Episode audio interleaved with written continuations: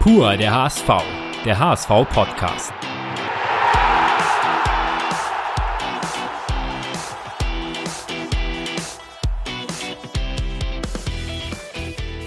Herzlich willkommen zu Pur der HSV, der HSV-Podcast, in dem wir Spieler, Trainer und Verantwortliche des Clubs zu Gast haben und sie von einer ganz privaten Seite vorstellen wollen.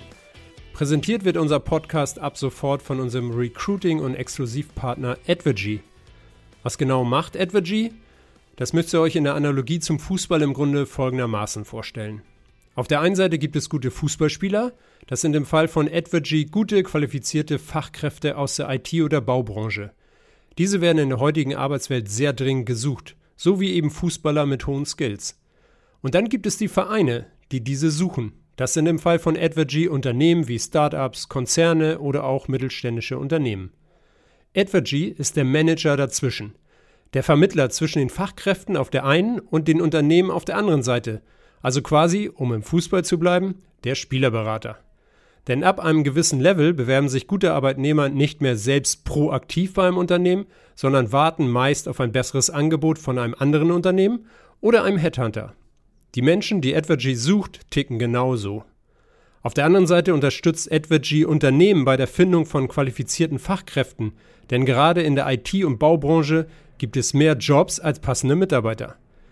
Wenn ihr euch jetzt als Fachkraft oder als Unternehmen angesprochen fühlt, dann schaut euch die Möglichkeiten an unter advergy.de. Und nun viel Spaß mit unserem aktuellen Podcast. Moin und herzlich willkommen zu einer neuen Folge unseres HSV-Podcasts Pur der HSV, präsentiert von unserem Exklusivpartner Advergy. Es ist die Ausgabe 24 und zu dieser begrüßen euch wieder meine Wenigkeit, Thomas Husmann, und mir gegenüber sitzen mein geschätzter Kollege Lars Wegner. Moin Lars. Moin Tom, schön, dass du wieder dabei bist. Ja, schön, dass wir zusammen wieder einen Podcast aufnehmen. Darüber freuen wir uns und wir freuen uns über unseren heutigen Gast, einen Hamburger Jungen, geboren in Hamburg, aufgewachsen in Bramfeld, hat für den BSV als Kind, Jugendlicher und auch kurz im Herrenbereich gespielt. Er war und ist glühender HSV-Fan, stand einst selbst in der Kurve und jetzt steht er da unten auf dem Platz. Die eingefleischten HSV-Fans wissen, um wen es sich handelt. HSV-Co-Trainer Merlin Polzin. Moin Merlin, schön, dass du da bist. Ja, moin auch von meiner Seite und vielen Dank für die nette Einleitung. Sehr gern. Danke, dass du dir die Zeit genommen hast, denn du bist sogar leicht gehandicapt, was so die äh, Sprache angeht. Äh, kannst du kurz einmal erzählen, hast du uns gerade im Vorgespräch auch schon erzählt. Also wer Merlin normalerweise sprechen hört, der wird sich vielleicht an der einen oder anderen Stelle wundern. Klär doch einmal kurz auf. Ja, genau. Ich habe äh, seit Dezember eine innenliegende Zahnspange. Deshalb ist äh, ja vielleicht der ein oder andere S-Laut etwas äh, schwieriger als sonst. Aber ich glaube, es sollte für unsere Aufnahme wie auch sonst im Traineralltag ganz gut gehen. Ja, das denken wir auch äh, haben wir das auch aufgeklärt. Ähm, pur der HSV, das bedeutet bei uns immer den Menschen näher vorzustellen, also vor allen Dingen dann die Person hinter dem Sportler, in deinem Fall hinter dem Trainer. Das haben wir heute auch vor. Und Lars und ich werden dich reichen mit Fragen löchern, aber den Beginn macht jemand anderes, denn der fragt sich, warum bist du überhaupt hier? Hey Merle, ich bin's, Meffo. Der mit der Nummer 23 bei dir in der Mannschaft. Ähm, ich habe gehört, du bist beim Podcast und ja, da ist mir direkt die Frage in den Kopf gekommen, wie, wie passt das in deinen Zeitplan rein? Wie machst du das mit der Gegneranalyse? Schaust du, also während dem Podcast, schaust du dir schon unseren nächsten Gegner an oder du hast ja eigentlich gar keine Zeit für sowas. Wie machst du das? Ja, sehr, sehr, sehr schöne Frage. Äh, vielen Dank, Mefo. Ähm, nein, ich glaube, äh, das, was, was Mefo aussagen will, ist, dass ja, was auch für mich als Trainer oder als Trainerpersönlichkeit steht, dass ich extrem ja, detailliert und viel, aber natürlich auch sehr, sehr gerne arbeite, versuche die Jungs immer gemeinsam mit äh, ja, dem Trainerteam, den Analysejungs bestmöglich einzustellen. Und äh, ja, bei den Jungs kommt es dann häufig so an, dass es vielleicht äh, ein bisschen viel ist äh, und da der eine oder andere Spruch mal kommt, aber ich glaube, das steht auch dann für unsere Zusammenarbeit und für die, äh, ja, die Lockerheit oder den, den Austausch, äh, den wir dann mit den Jungs auch haben. Du hast in dem Fall auch besonderen Austausch, weil du den Jungs auch immer noch was Einzelnes, Individuelles vorbereitest. Ist das richtig? Ja, genau. Also wir bereiten uns als äh, Mannschaft ähm, natürlich darauf vor, auf den kommenden Gegner, was, äh, was uns da erwartet, aber auch was, äh, was wir dann äh, für unser Spiel, was dafür wichtig ist. Ähm, aber klar, die einzelnen Spieler werden dann auch gemeinsam mit äh, ja, Eduard Riesen und Dirk Volkerts dann nochmal genauer unter die Lupe genommen, genauer vorbereitet und äh, ja, da ist eigentlich jeder bestmöglich versorgt, was, äh, was das Analytische auch angeht. Wenn du genauer sagst, ähm, nenn uns mal eine Zahl, wie oft guckt, wie viele Stunden ist das so? Wie viele Spiele guckst du vom Gegner? Wie guckst du auch vielleicht die Spiele von uns nochmal? Ja, also es sind zwei äh, definitiv sehr unterschiedliche Bereiche, weil wir ähm, versuchen im Trainerteam, was unser eigenes Spiel angeht, natürlich da den Fokus drauf zu legen. Das bedeutet, dass wir ähm, im gesamten Trainerteam die Spiele komplett auseinandernehmen, jeder das Spiel für sich äh, analysiert und schneidet und wir dann in einer größeren Runde zusammenkommen und darüber sprechen, was ja, uns gut gefallen hat, uns nicht so gut gefallen hat, aber auch dann detaillierter ähm, darauf eingehen, was unsere Prinzipien angeht, was ähm, ja da gewisse Verhaltensweisen angeht, die wir ansprechen wollen, zeigen wollen, in der Trainingswoche dann trainieren wollen, ähm, einfach wie wir uns weiterentwickeln wollen. Ähm, das zum einen, ähm, was dann nochmal die Mannschaft, aber auch der einzelne Spieler jede Woche als Videofeedback bekommt. Und gleichzeitig äh, gilt es natürlich auch, dann die Gegner vorzubereiten, wo wir ähm, ja als oder ich als in dem Fall als äh, als Co-Trainer mit dem Schwerpunkt Analyse dann zwei Spiele des Gegners schaue. Ähm, die Jungs, sprich dann vor allem Dirk, der ja sehr detailliert dann auch äh, mir das Ganze wiederum vorbereitet, ähm, dann nochmal deutlich mehr, was, äh, was die reine Spielzahl angeht. Also es sind Stunden schwer zu messen, aber ähm, es ist auf jeden Fall so, dass wir auf alles bestmöglich vorbereitet sein wollen. Ob es dann am Ende auch so eintritt, ist dann eine andere Frage, aber wir wollen dann nichts dem, Zufall überlassen, sondern ähm, ja bestmöglich für die Jungs dann auch da sein du sprichst die, die Gegneranalyse jetzt konkret einmal an, ähm, sagst, man schaut zwei Spiele. Welche zwei Spiele sind das und wie viel Mehrwert bringt vielleicht auch noch sogar das Hinspiel oder ist das so lange her, dass das keinen Wert mehr bringt? Ja, genau. Es sind äh, immer die für mich dann die letzten beiden Spiele, um da auch auf dem aktuellsten Stand zu sein, die ich als äh, oder als 90 Minuten Spiel dann schaue. Ähm, aber klar, so wie du es schon angesprochen hast, das Hinspiel jetzt in der Rückrunde ähm, schauen wir uns auch nochmal an. Gerade die Dinge, die wir hinterher dann für uns analysiert haben, ähm, spielen dann eine große Rolle. Aber natürlich auch, wenn äh, ja, gewisse Verhaltensweisen jetzt bei Standardsituationen ähm, wenn eine Mannschaft ähnlich verteidigt oder angreift äh, wie wir, dann schaut man da nochmal genauer drauf, auch wenn das Spiel schon länger in der Vergangenheit liegt. Also wir versuchen da alles abzudecken, haben so eine Art Analysekatalog, den wir, den wir dann vorbereitet haben wollen. Und äh, ja, da sind wir dann, glaube ich, immer so aufgestellt, dass uns nichts überraschen kann, auch wenn man, das ist ja das Schöne am Fußball, auch nie weiß, was dann äh, am Ende genau stattfinden wird, was, was der Gegner macht. Nichts, ja. Ja, du schaffst uns die perfekte Überleitung eigentlich. ähm, wir schauen unserem Podcast wenig aufs Tagesgeschäft, wenig auf das nächste oder das letzte Spiel. Aber das letzte Spiel war jetzt so besonders, dass wir da mal eine Ausnahme machen wollen, weil das sicherlich auch äh, viel über deinen Job aussagt. Ähm, da spielt man dann in Heidenheim, liegt 0-3 zur Pause hinten. Man hat sich halt auch super vorbereitet, man hat einen genauen Plan und dann geht das schief. Jetzt ist daher die Frage, wie reagiert man darauf? In diesem Fall ist es richtig gut gelungen, noch mit einem 3-3 historisches Comeback. Aber nimm uns da mal so in den, in den Spieltag selbst mit und auch in deine Gedankengänge oder die Gedankengänge des Trainerteams dann in dieser ersten Hälfte in Heidenheim und vor allen Dingen in die 15-minütige Halbzeitpause dann ja, ja sehr viel verändert hat.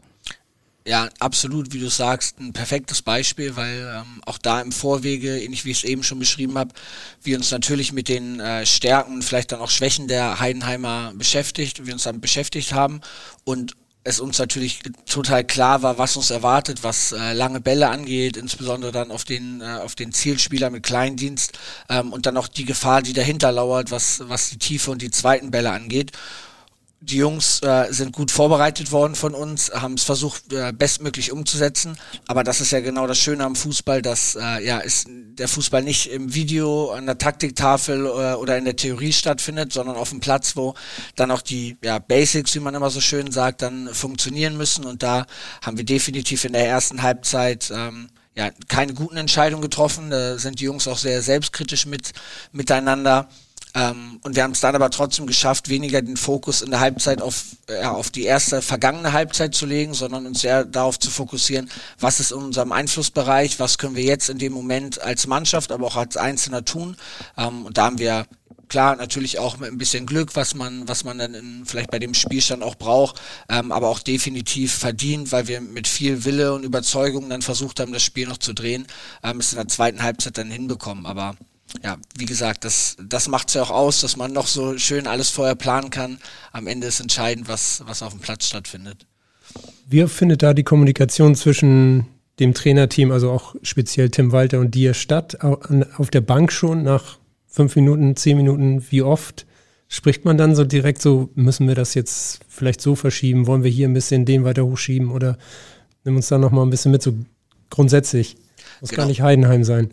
Genau, grundsätzlich ist es so, dass wir bei allem, was wir tun, immer unser Spiel und unsere Prinzipien an, äh, ja, an, an vorderster Stelle stellen, beziehungsweise das für uns die größte Wichtigkeit hat. Das heißt, der Gegner kann in unterschiedlichsten Grundordnungen agieren, in unterschiedlichsten äh, ja, Pressing-Momenten versuchen, uns irgendwie zu stressen, weil wir immer davon ausgehen, was machen wir, wenn wir den Ball haben. Und es ist völlig egal, was der Gegner macht, weil wir mit unserer Spielidee und wie wir äh, mit den Jungs auch zusammenarbeiten, es so geschafft haben, dass eigentlich egal, was kommt, wir immer die Lösung drauf haben, weil es alles prinzipienbasiert ist und nicht auf einem Pass oder einem Verhalten von A nach B und wenn das aber nicht A nach B geht, dann sind die Jungs aufgeschmissen. So ist es nicht, sondern es ist so, dass wir, ähm, wie schon angesprochen, dann in unterschiedlichsten äh, oder in unterschiedlichen Herausforderungen eigentlich immer wachsen können. Das setzen die Jungs dann auch ohne, dass man viel Einfluss hat, ähm, aufgrund der Trainingsarbeit, aufgrund der Jahre, die wir jetzt auch zusammenarbeiten, dann ähm, immer oder versuchen sie bestmöglich umzusetzen.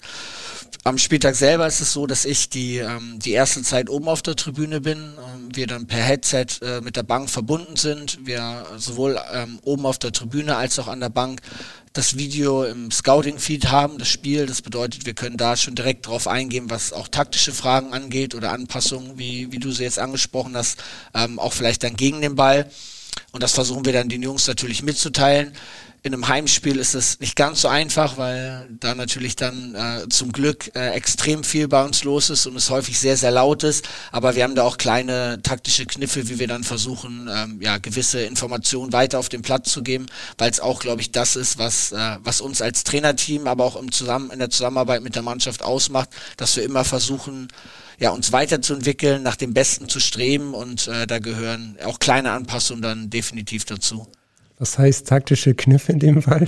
Also ja, besondere Zeichen sind dann besondere Spiel, Situation. Ja, na, es ist natürlich so, dass, äh, dass wir nicht immer alle Spieler gleichzeitig erreichen, wenn er jetzt auf der auf der Ballfernseite oder der Trainerbank Fernseite ist, aber durch ähm, sei es durch einen klassischen Zettel, durch Kommunikation über gewisse Spieler oder vielleicht auch mal durch äh, ja eine Unterbrechung, die vielleicht der gegnerischen Bank oder dem Schiedsrichter dann gar nicht so sehr auffallen, aber wir für uns dann nutzen können, wenn der ein oder andere Spieler dann sich mal länger den Schuh zubindet oder äh, eine kurze Pause braucht, dann äh, können wir das Ganze auch nutzen und versuchen da natürlich auch alles um zu gewinnen, weil das äh, ist definitiv sowohl in der Trainingswoche als auch am Spieltag immer an oberster Stelle, dass wir den Wettbewerb lieben und äh, auch dann definitiv jedes Spiel gewinnen wollen. Wie muss man sich die Rollenverteilung bei euch im Trainerteam äh, vorstellen? Also ist das so, okay, auch Assistenztrainer haben da Feuer frei, wenn was auffällt? Äh, und dann wie funktioniert die Absprache mit Tim, wenn man Anpassungen vornimmt. Also ähm, am Ende ist er der wahrscheinlich, der entscheidet als Cheftrainer. Klar, ich Man glaub, kann ja nicht viel diskutieren, also man hat ja nicht viel Zeit dann. Ja, absolut. Also ich glaube, dass äh, das sagt ja schon das Wort Cheftrainer, dass, äh, dass Tim dann letztendlich die Entscheidung trifft. Ähm, aber er es auch so vorlebt oder auch einfordert, dass wir als Trainerteam, sprich mit, äh, mit Tapper, Jule, ähm, Sven und mir, dann auch immer wieder einfordert, dass wir natürlich uns auch einbringen. Und ich glaube, jeder von uns ähm, wäre auch ja kein guter Co-Trainer, wenn er mit seiner Meinung hinterm Berg halten würde, sondern uns geht's auf jeden Fall darum, dass wir gemeinsam erfolgreich sind. Und es ist weniger wichtig, wer dann mal zu welchem Zeitpunkt was sagt. Und es geht darum, dass wir mit mehr Augen auch mehr sehen können, ähm, wir uns auch so eingespielt haben, dass jeder seine Rolle natürlich kennt, aber auch äh, jeder seine Stärken einbringen kann. Ähm, das hat Tim fantastisch hinbekommen, dass er jedem seine Freiheit gibt, die auch jeder in seinem Bereich dann braucht und gleichzeitig trotzdem, wenn wir aus dem Trainerbüro beispielsweise rausgehen, dann wir ähm, ja gemeinsam natürlich mit den Jungs die eine Meinung vertreten, aber gleichzeitig hinter verschlossenen Tür auch sehr kritisch mit uns selber sind, um, äh, um uns da auch weiterzuentwickeln. Jetzt haben wir die Vorbereitung angesprochen, das Ingame-Coaching, ein bisschen das Rollenverständnis auch. Ähm, wie sieht die Nachbereitung aus? Also ich kann mir vorstellen, man hat es ja auch miterlebt, erstmal sind da Emotionen pur, aber irgendwann schaut man sich das Spiel auch nochmal an und dann fällt einem auf, ui, die ersten 45 bis 60 Minuten, da müssen wir ran. Genau, das ist definitiv die Kunst, ähm, bei all der Emotion, die ja auch während des Spiels gut ist oder helfen kann. Ähm, da dann aber auch natürlich Entscheidungen weniger aus, aus einer Emotion, ob sie jetzt positiv ist äh, oder negativ dann, ähm, sprich mit Wut oder Freude dann irgendwie zu verknüpfen, sondern es geht darum, gute Entscheidungen zu treffen, auch für, für die Spielnachbereitung, für die Trainingswoche, für die Bewertung des einzelnen Spielers und die ja, findet dann erstmal so statt, dass jeder von uns im Trainerteam sich da auch die Zeit nimmt, äh, nach dem Spiel, am Abend des Spiels, dann das Ganze für sich analysiert und dann, ähm, ja, wie schon angesprochen, wir dann wieder zusammenkommen. Aber es geht dann nicht darum, wie vielleicht dann ähm, Pressevertreter oder der Fan an sich das Ganze zu bewerten, sondern dann, was haben wir uns vorher vorgenommen, wo hatten wir vielleicht dann ähm, prinzipielle Dinge, die nicht funktioniert haben, taktische Sachen, die wir anpassen wollen. Und dann geht es da wirklich um jedes Detail und weniger um eine Bewertung, die, ähm, ja, die man vielleicht dann einfach aus der Emotion während des Spiels heraus getroffen hat. Wie oft hast du das Heidenheim-Spiel geschaut und wie lange hast du nach dem Spiel geschlafen in der Nacht?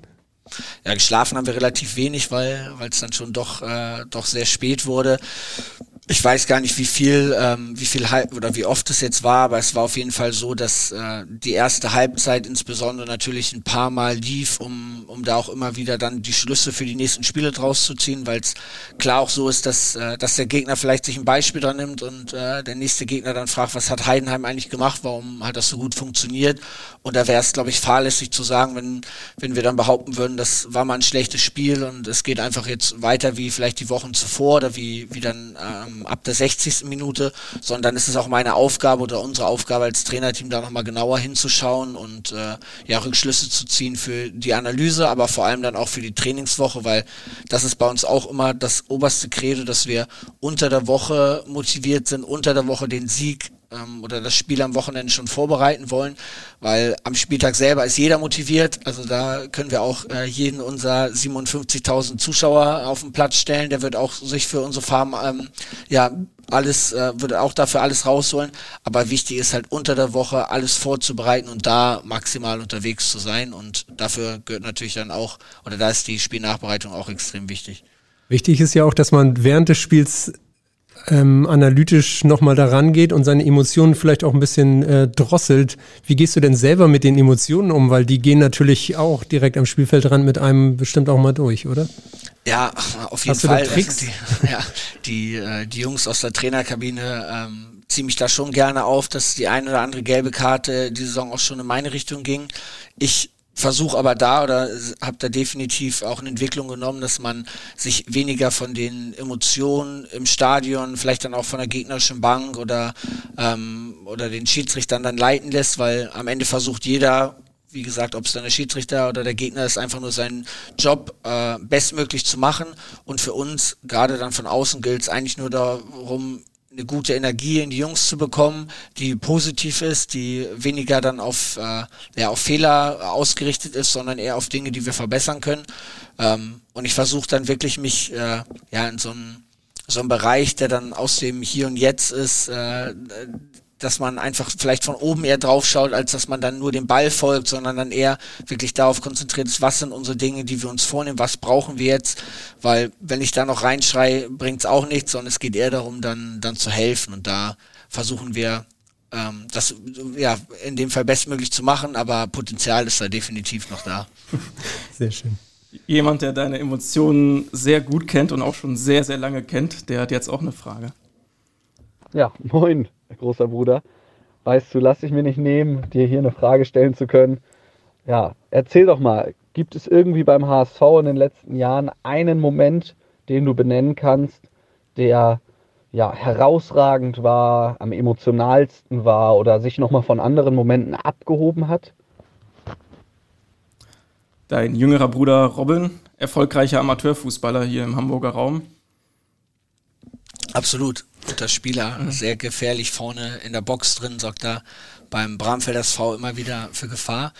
Ähm, ein besonderer Moment. Ich glaube, man muss das bei mir so ein bisschen äh, zweigeteilt sehen, dass für mich der Beginn ähm, meiner Arbeit hier ähm, damals im Sommer ähm, 2020 extrem besonders war, weil ich äh, ja nach sehr, sehr langer Zeit ähm, wieder dann mal hier über den Flur gegangen bin, unten am Rasen stand, ähm, mit HSV-Klamotten an. Und ich glaube, das war so der Moment, wo ich mich äh, auch in den ersten Trainingseinheiten dann kneifen musste, wo man eigentlich gerade ist und was, was hier passiert, weil, wie du es in der Einleitung schon ähm, schön umschrieben hast, ich wirklich ähm, so ja, märchenhaft das dann vielleicht doch mal dargestellt wird, aber wirklich von, von der Nordtribüne dann ähm, ja, mit einem, äh, natürlich mit ein paar Trainer umwegen, hört sich blöd an, aber mit ein paar ähm, Entwicklungsschritten dazwischen ähm, an den Seiten, an den Seitenrand gekommen bin also es ist definitiv so, dass äh, ja der Beginn schon sehr besonders für mich war und dann kann man ja besondere Highlights sind natürlich dann Spiele, die viele Emotionen freigesetzt haben. Also ob es dann die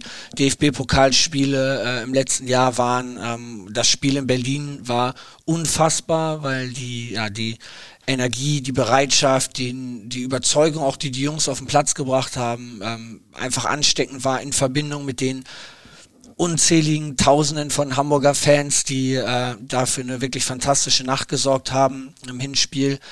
Aber auch, ja, jedes eigentlich jedes Heimspiel, was äh, mit möglichst vielen Zuschauern ist, sorgt für sorgt für Gänsehaut bei uns auch im Trainerteam und bei der Mannschaft, weil wir es zu schätzen wissen, ähm, ja, dass sehr sehr viele Jungs und Mädels uns dann immer von draußen unterstützen und äh, ich glaube, das ist auch das, was es ausmacht, dass wir versuchen, mit unserem Fußball, mit unserer Arbeit möglichst viele Menschen zu begeistern, äh, für, unsere, für unseren Fußball zu begeistern.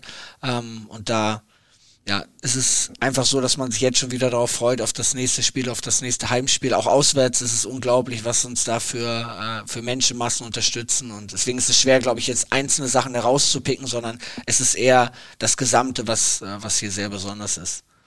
Ich glaube, das werden sicherlich auch die nächsten Minuten nochmal zeigen, wenn wir über die einzelnen Sachen, die du auch mit dem HSV vielleicht erlebt hast, ähm, darüber sprechen. Wir können ja mal am Anfang anfangen. Wie, wie war denn dein erster HSV-Moment? Du bist in Hamburg aufgewachsen, das heißt ja wahrscheinlich auch früh mit dem HSV in Berührung gekommen. Und äh, welchen Moment gab es da, der noch in deiner Erinnerung ist? Also der ähm, erste Moment, ähm, der mir sofort im Kopf kommt, war ähm, das alte Volksparkstadion. Es war, muss, glaube ich, ein, Sonntagnachmittag oder so gewesen sein. Und ich war mit meinem, äh, mit meinem Vater, meiner Mutter, meinem Bruder unterwegs und äh, wir haben einen Spaziergang gemacht und das Volksparkstadion war offen. Und äh, wir haben, meine Eltern, ich habe damals nicht nachgedacht, äh, ähm, haben dann gesagt, ja komm, dann, dann gehen wir rein. Und dann standen wir in, auf der Tribüne, ähm, in den Stehplatz, äh, in den Steh, im Stehblock. Und dann war unten aber das äh, Tor auf. Und dann sind wir. Das war noch das alte Volkspark. Genau, das alte. Ja. Und dann sind wir runtergegangen und äh, haben dann einfach auf dem Platz, auf dem, also im Volksparkstadion Fußball gespielt. Bis dann äh, durch die Lautsprecheransagen ähm, ein ja ziemlich äh, dann eine ziemlich energische Stimme uns vom Feld geschickt hat, was wir denn da machen würden, dass wir uns äh, sofort verziehen sollten. Ähm, aber das ist so der Moment, wo, wo, wo ich dann denke, boah, das äh, hat schon früh angefangen, die Verbundenheit mit dem HSV. Und klar, die ersten Spiele, die ich dann äh, mit meinem mit meinem Vater ähm, und Freunden besucht habe. Ähm, das erste, woran ich mich erinnern kann, war dann Saison 97, 98, also mit äh, mit ja sechs bis sieben Jahren ähm, HSV gegen Bayern München Heimspiel 0 zu 2.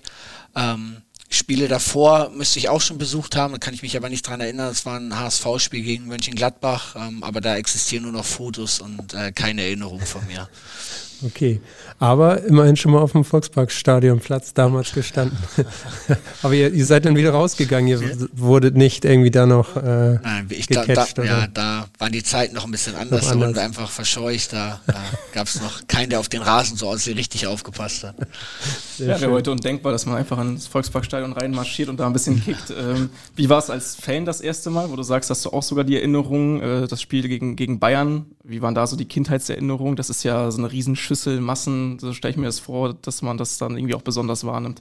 Ja, auf jeden Fall. Also es war dann auch in, in der Kurve, ähm, nicht direkt hinterm Tor, aber es muss irgendwie seitlich gewesen sein, ähm, im HSV-Block und auch da war ja, das, das, was dann so angesteckt hat, einfach wie viele Menschenmassen durch den Fußball begeistert wurden und was das auch dem Einzelnen bedeutet, ob's gut oder schlecht läuft. Und äh, dann hat man da auch als als kleiner Junge einfach diesen Spaß und die Liebe entwickelt, weil man einfach gemerkt hat, wie elektrisierend das sein kann, wenn äh, wenn ein Tor fällt und was was das dann mit den Menschen macht. Und äh, das war dann definitiv so, dass ja es meine Liebe zum Fußball ähm, auch über solche Momente, also meine Liebe sich so entwickelt hat, dass äh, dass man einfach gemerkt hat, was ja, was, was das für ja, richtig, richtig viele Leute auch einfach bedeutet.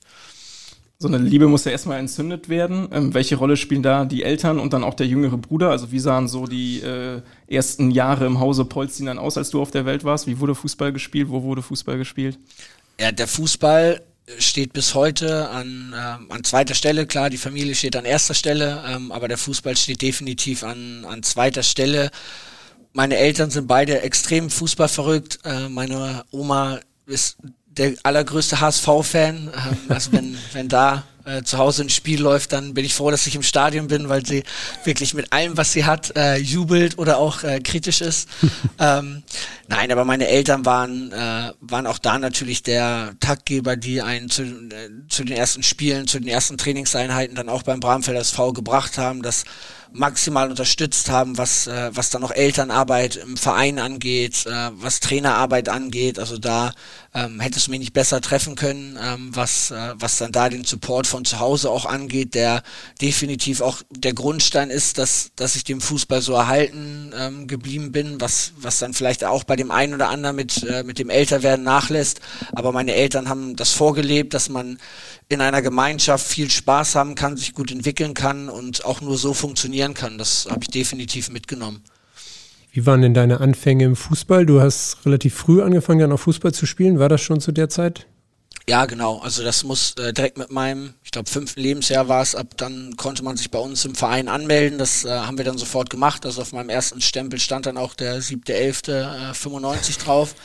ähm, Geburtstag, okay. Genau. Und, äh, und ja, dann war es wie bei jedem kleinen Jungen auch, dass, äh, dass man äh, sich aufs Training gefreut hat unter der Woche, auf die Spiele am Wochenende, aber auch, ähm, und das muss man da auch zu sagen, dass wir immer wieder richtig, richtig coole Mannschaften beim äh, Bramfelder SV hatten, die auch über Jahre hinweg zusammengespielt haben. Wir ähm, waren da, ja, vielleicht dann nicht die erfolgreichste Mannschaft über Hamburgs Grenzen hinaus, Stadtgrenzen hinaus, aber es war so, dass wir eine Gemeinschaft hatten, die zusammen im Urlaub gefahren ist, die heute noch Kontakt hat, die ähm, ja einfach für was für mehr stand und äh, ich glaube, da finde ich auch immer wieder so, ein, so eine Parallel dann zu unserer jetzigen Mannschaft, dass es nicht nur um diesen reinen Sport an sich geht, sondern auch über das, was man was man einfach dann außerhalb des Platzes ähm, ja gemeinsam erfährt und äh, das ist für mich auch der Sport, der Fußball an sich, dass es halt darüber hinausgeht, was das reine Spiel angeht, sondern einfach das, was was sich daraus entwickelt.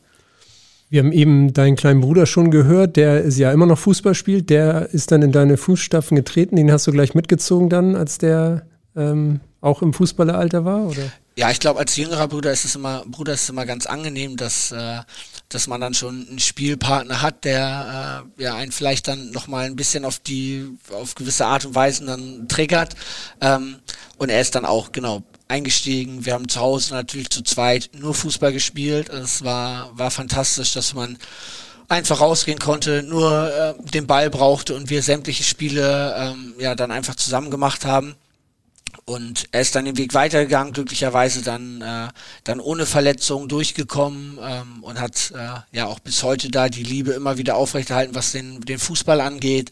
Ähm, ist in sämtlichen, ja, sowohl Trainertätigkeiten als auch ähm, Mannschaften dann unterwegs gewesen und äh, ja, hat wahrscheinlich auch dann viel einfach davon mitnehmen können.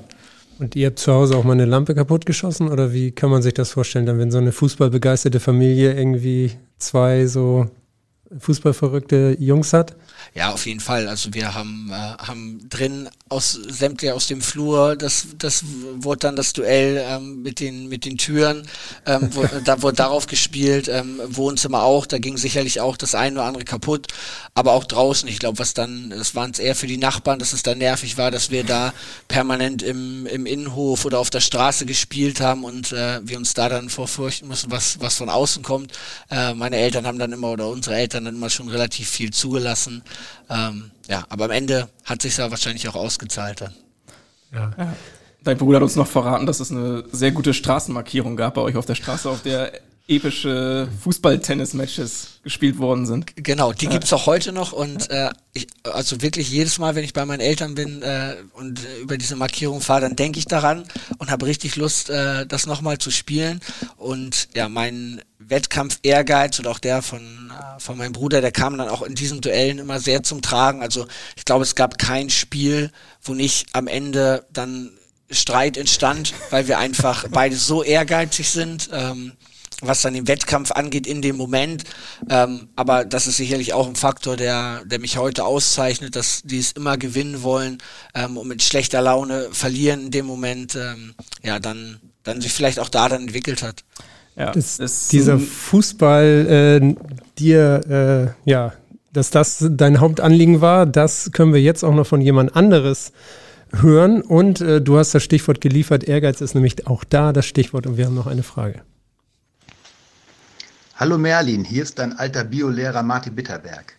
Schön, dass du beim HSV-Podcast dabei bist.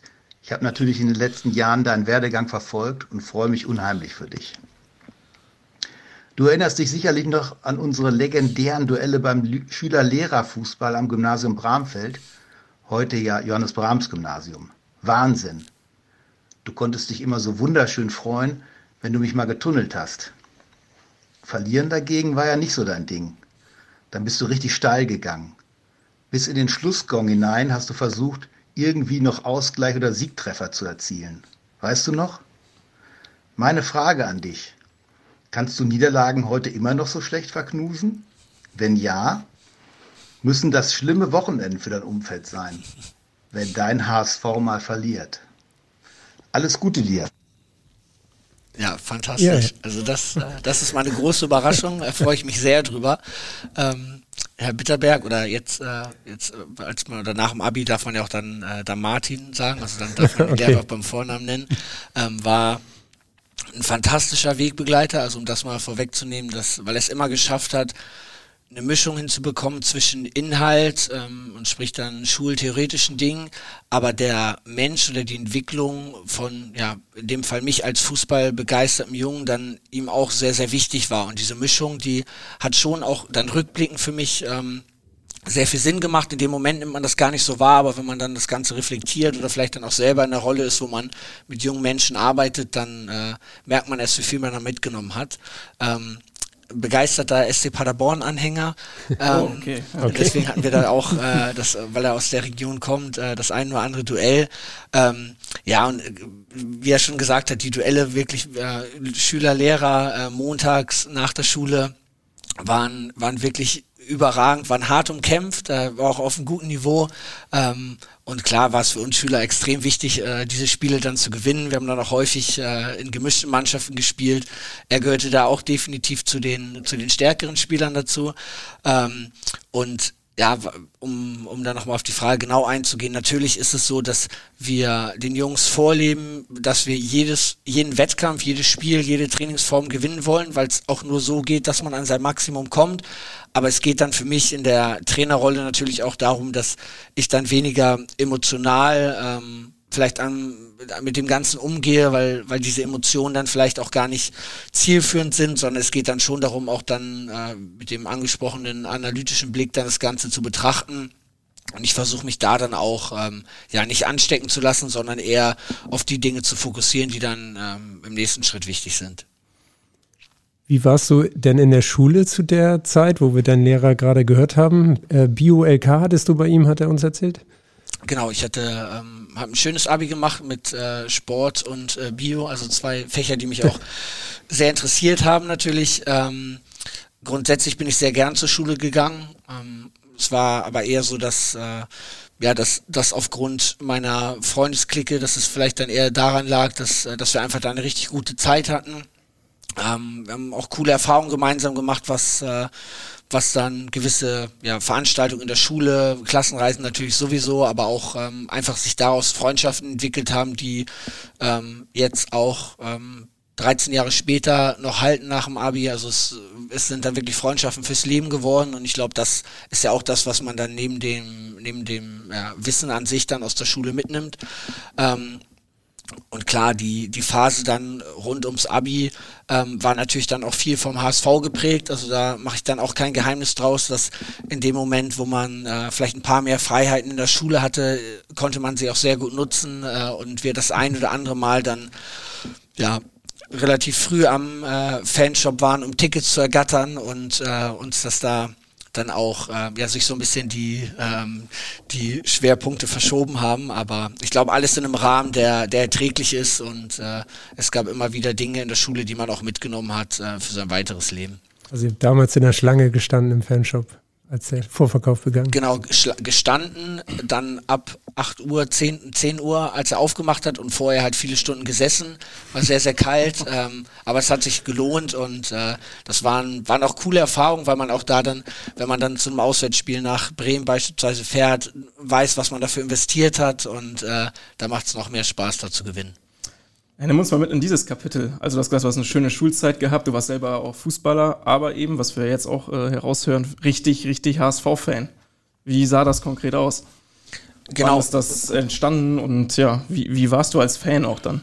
Genau, es äh, entstanden, dass äh, ich eher, das muss man auch dazu sagen, ähm, im, im jüngeren Alter, ich war Fußballfan, mir war, war der Fußball wichtig, das bedeutet sämtliche Vereine, sämtliche Spiele haben mich fasziniert. Und erst mit dem, ja, mit dem Älterwerden war es dann so, dass man nochmal gemerkt hat, was einem die Stadt bedeutet, was einem äh, auch der HSV bedeutet. Und dann lief so ab, wie, wie bei sicherlich vielen Jugendlichen heutzutage auch noch, dass äh, man sich seine Jungs geschnappt hat und zu Heimspielen und aber auch vor allem zu Auswärtsspielen gefahren ist, ähm, weil man ja die Raute gern vertreten hat, was, äh, was dann das Stadion oder vielleicht auch die Tour an sich anging wo viele Dinge, viele richtig, richtig coole Dinge passiert sind. Äh, natürlich auch Dinge, die, äh, die dann vielleicht weniger schön sind. Aber es, ja, es war so, dass ich diese Zeit definitiv nicht missen möchte, weil sie mir auch als Trainer hilft, zu wissen, was es den Leuten bedeutet, wenn wir nach Heidenheim oder in Heidenheim spielen und um 6.30 Uhr morgens der erste Zug oder, oder der erste Bus losfährt, ähm, dann, dann ist es schon mehr für die Leute. Und damit muss man immer sehr respektvoll umgehen, weil es auch eine, eine Haltung ist, die wir als Mannschaft dann haben wollen, dass wir ähm, das Ganze hier nicht alleine machen, sondern wir wissen schon, was, äh, was da auch jeder einzelne der Jungs und Mädels dann auf der Tribüne investiert. Was waren damals die coolen Dinge? Also an welche Erlebnisse denkst du gern zurück? Ja, coole Erlebnisse waren sicherlich die internationalen Reisen. Also wenn, wenn ich da an Eindhoven beispielsweise denke in der Europa League-Saison, das waren Spiele, die ja weitaus äh, mehr waren als die 90 Minuten, sondern eher was, äh, was dann vielleicht auch in der Stadt passiert oder wie besonders es war, dann auch in Europa einfach mit dem HSV unterwegs zu sein. Ähm, ja, klar gehört dann auch Fulham dazu, was, äh, was auch ein sehr prägendes Beispiel war für was Fußball auch mit einem machen kann. Also ich bin, bin damals dann mit dem Bus hingefahren und zurückgefahren im Supporters Club Bus und so viel Männer habe ich glaube ich nie wieder weinen sehen. Ähm, aber auch das, ja, das, das Freistoßtor werde ich trotzdem nie vergessen, weil es glaube ich der in dem Moment schönste oder das schönste Tor war, was ich, was ich je gef also richtig gefühlt habe. Ähm, leider ist es dann nichts geworden mit dem, mit dem Finale, aber ich glaube, das ist auch das, was uns als HSV ausmacht, dass wir in guten und schlechten Zeiten zusammenstehen, in guten Zeiten ähm, wissen, was, was wir daran haben, aber auch aus den schlechten Zeiten, wie, wie vielleicht dann letztes Jahr aus, den Relegation, aus dem Relegationsrückspiel, dann immer wieder Rückschlüsse ziehen können und, und das macht uns auch nur stärker, weil wir, weil wir aus diesen Erfahrungen einfach lernen können. Hast du ja. damals auch die Spiele schon anders geguckt als vielleicht deine Freunde oder analysiert oder bist du ihnen auf der Rückfahrt dann auf den Nerv gegangen, weil du gesagt hast, ah, ich denke, vielleicht hätten wir doch was anders machen müssen oder so, dass da schon so ein bisschen so dieses analytische Gucken auf so ein Spiel auch durchgekommen ist? Also es, es war so und es muss man äh, an der Stelle dann auch nochmal erwähnen, dass ich natürlich in, in der Zeit zwei Jahre sehr extrem war, was das Fansein auch anging. Aber es heute in meiner Trainerarbeit natürlich, dass ich weit, weit weg davon bin, äh, jetzt sehr fanatisch zu sein. Also es geht oder ging dann da in der Zeit auch so los, als ich dann Trainer wurde, ähm, hat das Ganze natürlich immer mehr und mehr abgenommen, um ähm, ja einen eher fast schon objektiven Blick dann darauf auch zu bekommen ähm, und es äh, auch heute in meiner Trainerarbeit keine Rolle mehr spielen darf, dass ich wie ein Fan denke. Also das äh, ist mir auch immer wichtig zu sagen, dass ich natürlich eine besondere Verbindung mit dem Verein habe, aber es geht jetzt nicht darum, dass, dass da der Fan an der Seitenlinie steht. Also das äh, ist absolut nicht der Fall und wäre, glaube ich, auch sehr unprofessionell. Ähm, und klar, ich habe äh, auch als Spieler selber schon immer versucht, sehr analytisch äh, das Ganze zu betrachten. Das ist sicherlich auch ein, ein Wesenzug dann von mir. Ähm, und klar, wenn, wenn dann äh, mal Dinge nicht so gut gelaufen sind, dann äh, war ich vermutlich auch einer der, der es dann besser wusste, wie äh, viele andere auf der Tribüne auch. Aber ich habe da dann auch nicht, äh, nicht zurückgehalten, sondern das dann auch kundgetan. Du hast auch gesagt, du warst vor allen Dingen auch Fan vom Fußball. Wer waren da so prägende Spieler, sowohl beim HSV als auch Fanab vom HSV, aber auch Mannschaften, die dich irgendwie auch geprägt haben und fasziniert haben zu der Zeit? Ja, zu der Zeit war es äh, sicherlich so, dass ähm, ja, Spieler wie, wie Alessandro Nesta waren, waren für mich, war es für mich so ein Beispiel zwischen Eleganz, Härte, Qualität, aber auch für, für das Schöne in dem Fall verteidigen, äh, oder dann, äh, ja, was, was das Ganze angeht. Ich glaube, es ist schwer zu sagen, ähm, in welcher, in welcher Zeit das Ganze war.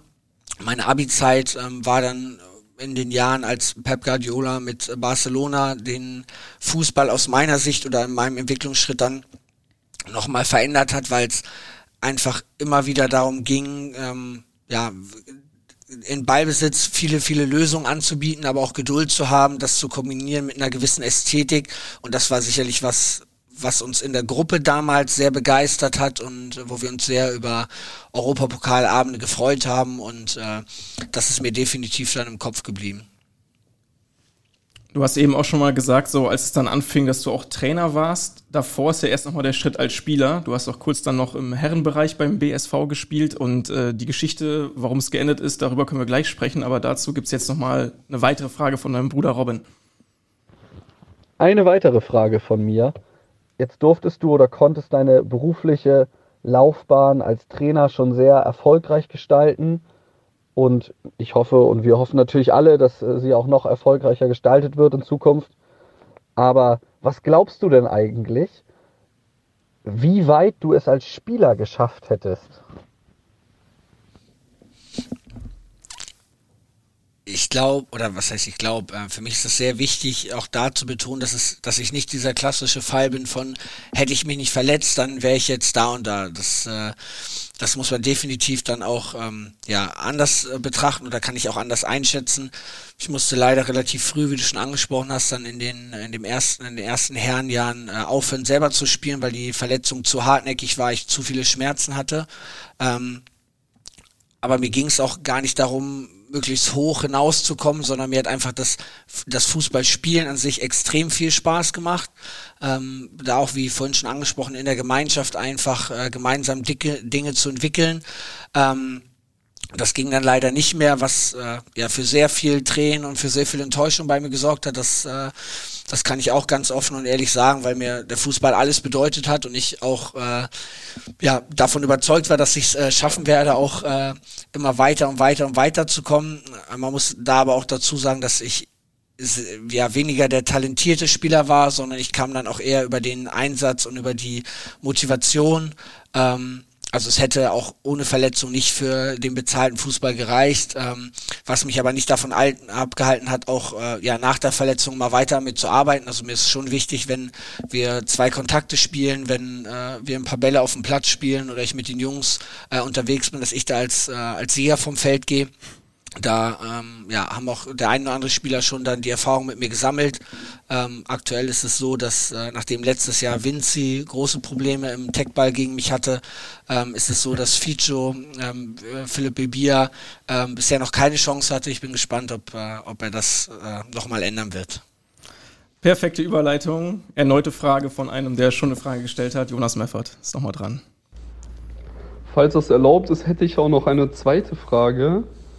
Und zwar, ähm, was wäre eigentlich deine Position, deine Lieblingsposition, die du spielen würdest? Du gewinnst ja immer bei zwei Kontakten, bist eigentlich der Mensch bei uns im Training, der die meisten Ballkontakte hat.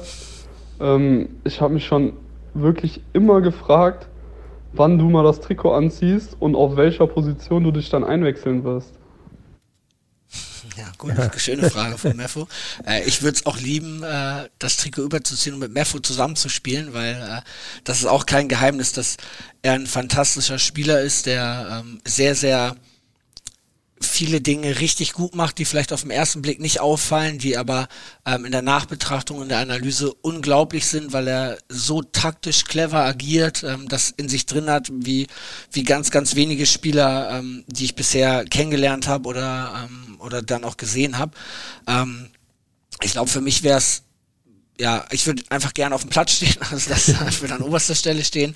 Ähm, sonst würde ich mich eher, oder wie es dann auch früher war, in der Rolle ähm, eher im im defensiven Bereich sehen, aber eher in der Gestalterrolle als dann in der in der Zerstörerrolle. Ähm, Ob es dann innen ist oder oder rechts außen äh, als Verteidiger, das äh, würde ich dann dem Trainer überlassen.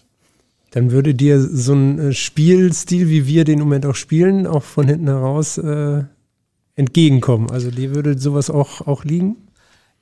ich würde auf jeden Fall, ähm, so wie es unsere Jungs jetzt auch machen, äh, richtig viel Spaß dran haben und ich glaube, dass äh, oder bin fest davon überzeugt, dass äh, das auch der Weg ist, wie man Fußballspiele ballbesitzorientiert dann, dann angehen sollte, mit einer gewissen Überzeugung, mit äh, auch Mut, dann vielleicht Dinge zu tun, die, die für viele erstmal untypisch erscheinen. Ähm, und ich hätte richtig Lust, das Ganze auch auszuprobieren. Ähm, nicht nur, wenn, wenn wir vielleicht im Trainerteam oder im Staff mal kicken, sondern dann auch auf einer großen Bühne. Ähm, ja, wer weiß, was, äh, was äh, ja, bei mir rausgekommen wäre, wenn ich das mal versucht hätte. Du hast eben schon verraten, da sind reichlich Tränen geflossen, als du dann so deine aktive Laufbahn eher beenden musstest. Ähm, kurz so der Vollständigkeit halber aufgrund von Zehenarthrose, ist das richtig? Genau. Ja. Okay. Und ähm, da die Anschlussfrage jetzt, das hat man oder hört man irgendwie auch so raus, Spielen ist dann doch das Schönste, oder? Also man kann Fußball gucken, man kann Coach sein, aber das ist das einzig wahre praktisch oder auch sehr, sehr besonders? Also ich muss dazu sagen, dass ich es liebe, mit Menschen zu arbeiten, die, ähm, die ich begleiten, die ich vielleicht dann auch mitentwickeln kann, mit der, also mit der, meiner Art und Weise, wie ich das, das Leben an sich wahrnehme und was ich an Werten habe, das dann auf den Fußball zu münzen und das, äh, das zu kombinieren und um unsere Jungs zu entwickeln. Ähm, und es auch da fantastisch finde, in Details äh, unterwegs zu sein und immer wieder versuche, da auch ähm, Verbesserungen bei unseren Spielern natürlich herbeizuführen. Aber das Spiel an sich, der, das Fußballspiel an sich, ohne irgendwelchen taktischen Vorgaben, ohne gewisse Regeln, sondern eigentlich ja theoretisch der Straßenfußball, wo es einfach nur darum geht, zwei Tore, ein Ball, zwei Teams und los geht's. Ähm, das ist das, was, ja, warum oder was ich liebe, das ist das, warum die Leute ins Stadion kommen und nicht, weil ich in der Gegneranalyse irgendwas ausgemacht habe oder wir jetzt so oder so anlaufen, sondern es geht darum, dass der Ball ins Tor soll und äh, das Spielen an sich ist das Schönste. Deswegen liebe ich es auch, kleine Spiele äh, immer wieder zu spielen im, im Trainerteam oder mit den Jungs. Ähm, und ich, ich hätte es geliebt, jede Woche als Spieler auf dem Feld zu stehen ähm, und mich selber immer wieder zu verbessern. Ähm, was natürlich nicht heißt, dass ich jetzt nicht jeden Tag äh, sehr, sehr zufrieden bin, was ich machen darf. Ganz im Gegenteil. Aber Spieler steht, glaube ich, nochmal über dem Trainer sein. Du hast deine Berufung im wahrsten Sinne des Wortes ja trotzdem gefunden als eben Trainer. Wo sind denn da die Ursprünge, die Anfänge? Also du hast es ja eben schon mal erklärt, dann auch im Gespräch, dass du einen analytischen Blick hattest, aber wann gezielt auch, dass du eine Mannschaft trainiert hast und gedacht hast, ja, das verfolge ich mal noch mal ein bisschen mehr.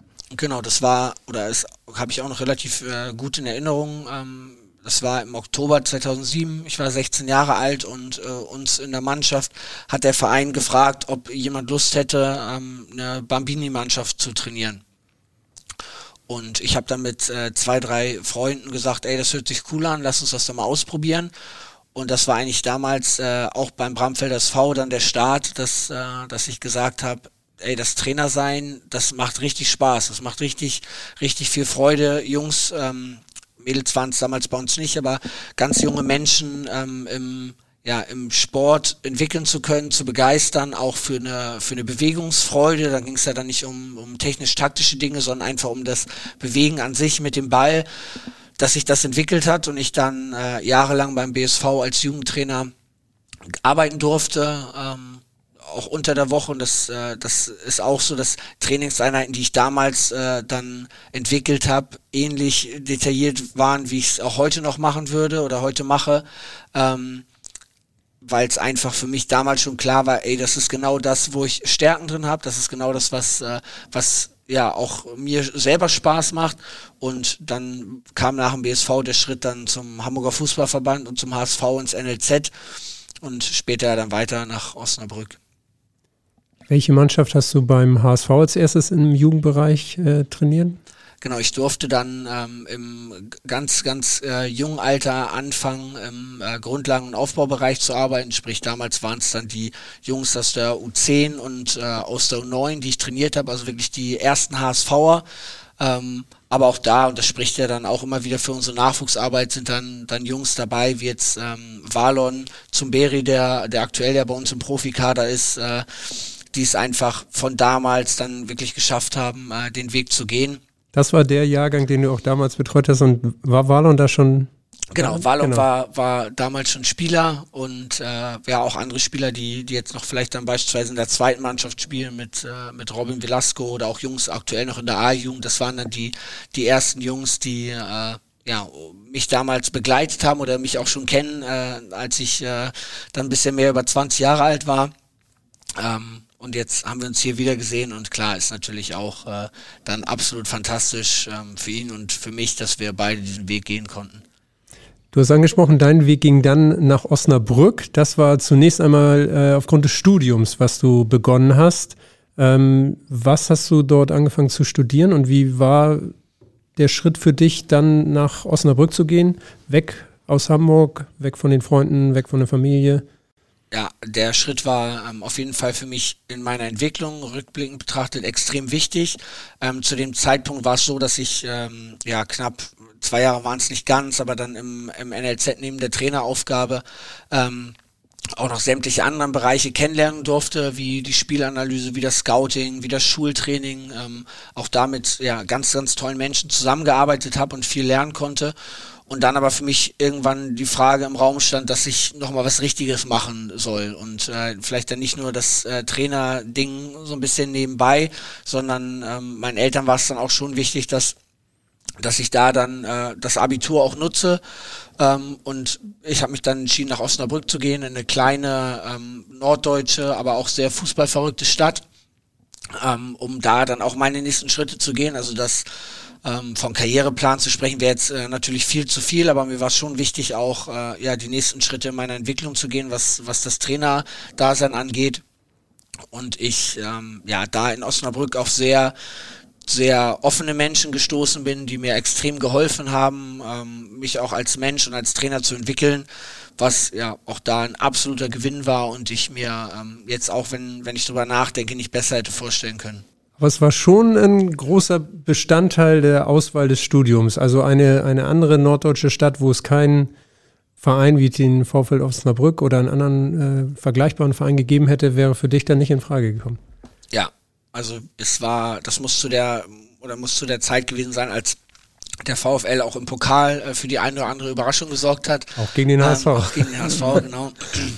Und die äh, Bremer Brücke dann immer wieder ein Tollhaus auch am Fernseher war. Und äh, das ist bei mir hängen geblieben und äh, ja, dann hat alles gepasst, was Entfernung angeht, was die Stadt an sich angeht, was den Fußball auch angeht. Ähm, klar, auch die Studienfächer spielen dann auch eine Rolle. Ähm, und das äh, ja, war dann, war dann auf jeden Fall der richtige Schritt für mich. Welches Studienfach war das? Ich habe äh, Sport und Deutsch studiert. Okay. Also auch wieder Sport. Aber dann gab es auch den Kontakt gleich zum VfL Osnabrück, der dann kam der sofort zustande, als du gewechselt bist? Ähm, welche Beziehungen haben da eine Rolle gespielt? Bist du selber als Bewerber dahin gegangen? Genau, ich habe natürlich versucht, über den HSV dann äh, die ersten Kontakte auch beim VfL zu, äh, zu bekommen oder dann äh, quasi vermittelt zu werden und äh, das wurde dann auch äh, ja sehr wohlwollend für mich getan. Ich glaube, es ist auch immer ein Zeichen, dass man dass man zufrieden mit der Arbeit ist, wenn wenn man da weiterempfohlen wird und ähm, ja, die, die damaligen ähm, Leiter beim VfL, ob es dann äh, Lothar Ganz, der, der für die Profis das, äh, das Sagen hatte, oder dann auch das ganze NLZ mit äh, Joe Enox, Alexander Ukro oder, oder Daniel Thune dann, die mich sehr, sehr offen aufgenommen haben. Ähm, das ist dann, hat sich ein bisschen verzögert, was dann die reine Trainerarbeit angeht. Ähm, aber ich war sofort im Verein eingebunden, was, äh, was sämtliche Perspektivteams oder, oder andere Aufgaben angeht. Und äh, ja, dann war da eigentlich ein reibungsloser Übergang äh, oder hat da, hat da stattgefunden. Wir kommen noch einmal zu unserem Recruiting- und Exklusivpartner Advergy. Was macht Advergy als Partner aus? Advergy hat eine sehr mitarbeiterorientierte Kultur. Gemeinsam zum Mittagessen, ein gemeinsamer Dresscode-Gedanke und viel zusammen feiern – locker unter sich sein und professionell sowie erfolgreich auf dem Spielfeld sein. Das zeichnet die Edward-G-Mannschaft aus. Die Chefs sind genauso nah wie ein Trainer beim HSV. Ganz innovativ gibt es dort seit Oktober vergangenen Jahres eine Vier-Tage-Woche. Wenn ihr mehr über dieses Unternehmen erfahren wollt, ob als eigenes Unternehmen, als Arbeitnehmer oder Interesse an einer Karriere als Berater haben solltet, schaut gerne in den Show Notes vorbei. Da haben wir alle sozialen Kanäle von Edward G verlinkt. Und jetzt weiterhin viel Spaß mit unserem Podcast.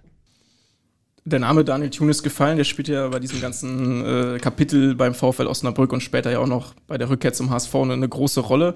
Äh, stimmt es eigentlich, dass du auf ihn auch mal zugekommen bist und eine Gegneranalyse abgeliefert hast und die ziemlich beeindruckend war? Für Daniel dann? Ja, also äh, ja, klar ist es so, dass, äh, dass ich als junger Trainer dann ähm, oder als junger Mensch überlegt habe, wie kann ich beim VfL eine wichtige Rolle spielen. Ähm, und ich habe dann versucht, aus der ähm, ja aus der Nähe zu Hamburg, ähm, die die natürlich bei mir da war, ähm, für ihn in dem Fall ähm, ja einfach was gewinnbringendes draus zu ziehen. Und äh, ich habe dann versucht, die Mannschaften, die ähm, ja die nächsten VfL-Gegner quasi waren, in der dann U17 Bundesliga ähm, zu analysieren, Spiele hier zu schauen, die, die eh, weil ich am Wochenende hier war, ähm, dann für ihn Sinn gemacht haben und äh, so ist dann unser Kontakt entstanden. Ob sie dann herausragend waren, das, äh, das weiß ich nicht. Aber es war auf jeden Fall so, dass, dass der Startschuss war für, für unsere dann ähm, in dem Fall Trainerbeziehung, aber natürlich auch für, für unser freundschaftliches Verhältnis. Ja, du sprichst diese Beziehung an, die dann sehr erfolgreich im Jugendbereich schon zusammengearbeitet hat und dann gab es irgendwann den Schritt Richtung Profi. Fußball. In einer Stadt, die die Fußball lebt. Wie war das plötzlich dann, diese Verantwortung zu haben? Ja, die. Auch noch auf eine VfL-Legende zu folgen dann ja sogar.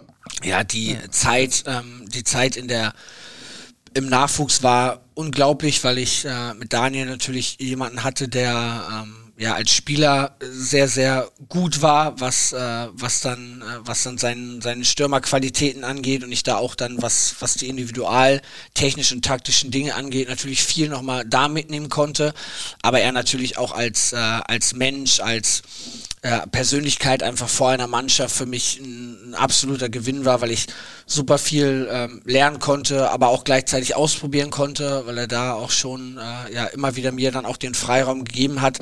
Und wir hatten wie du schon gesagt hast, fantastische Jahre.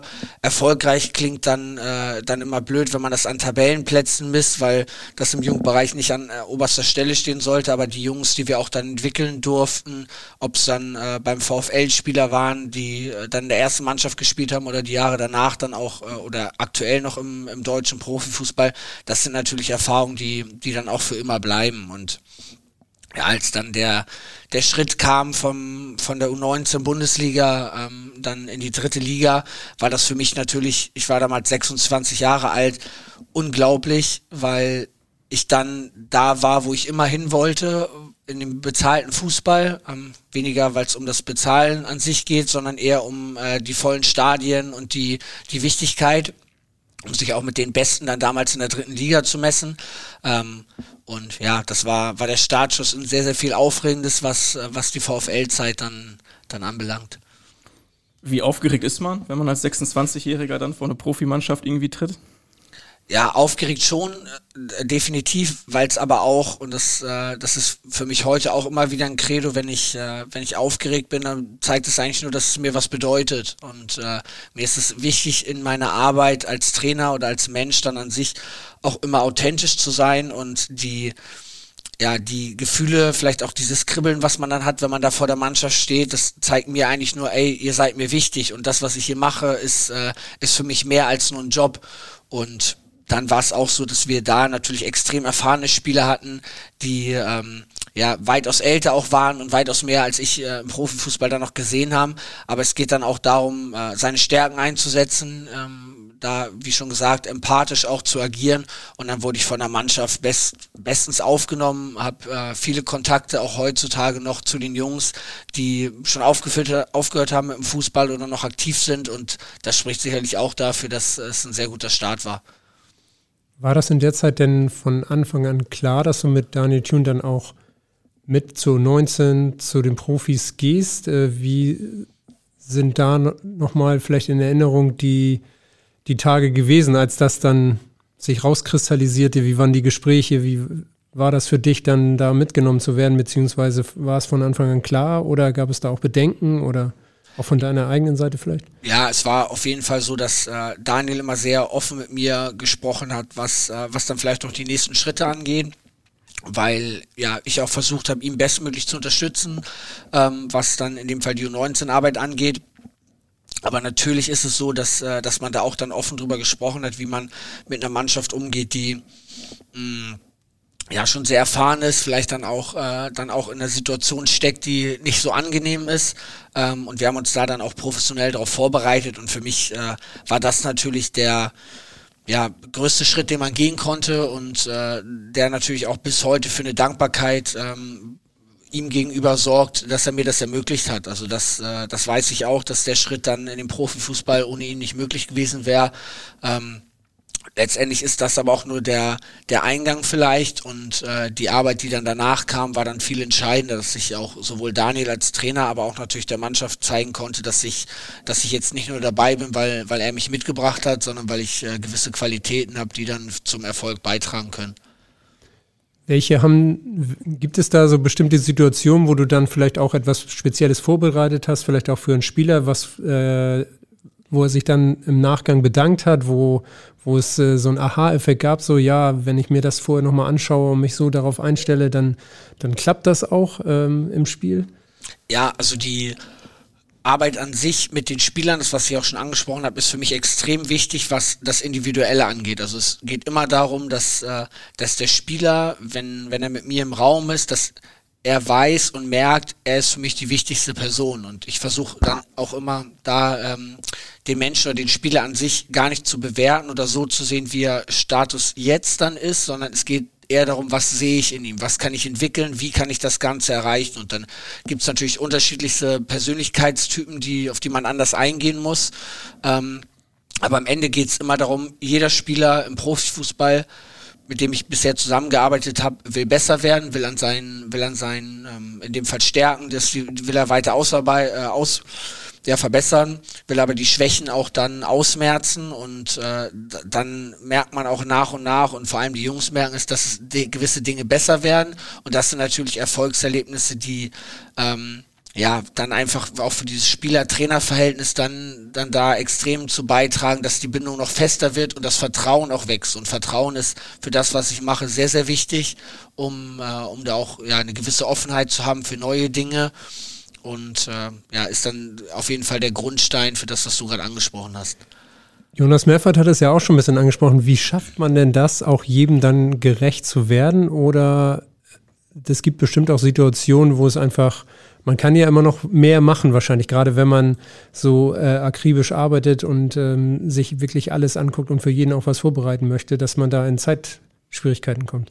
Ja, auf jeden Fall. Also was man, was man an allererster Stelle braucht, ist eine, ja, ein Umfeld, was, äh, was Familie, aber in dem Fall auch bei mir, ähm, meine Freunde, meine Partnerschaft äh, anbelangt, dass man da sehr auf sehr viel Offenheit äh, stößt und eine Unterstützung auch bekommt, ohne die das alles nicht möglich wäre.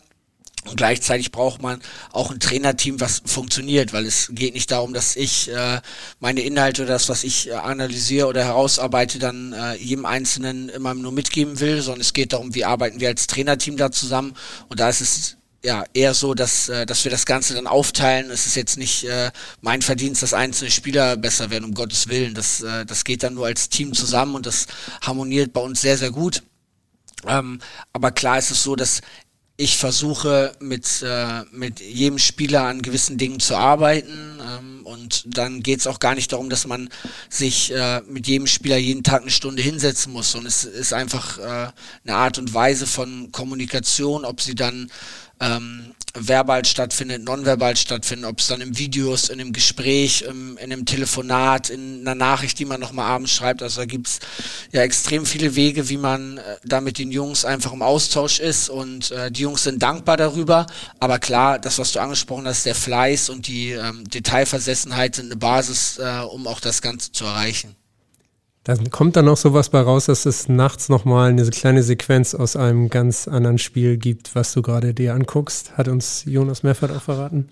Ja, also klar ist es so, dass am Ende bring, äh, bringt der Inhalt bei mir relativ wenig, weil ich am Wochenende nicht auf dem Feld stehen kann, sondern es geht darum, dass, äh, dass die Jungs die Dinge dann umsetzen und wenn mir was auffällt, dann äh, ja, bombardiere ich die Jungs mit, mit allem, was ich habe, um es mal äh, dann vielleicht so ein bisschen ähm, ja, aggressiver auszudrücken.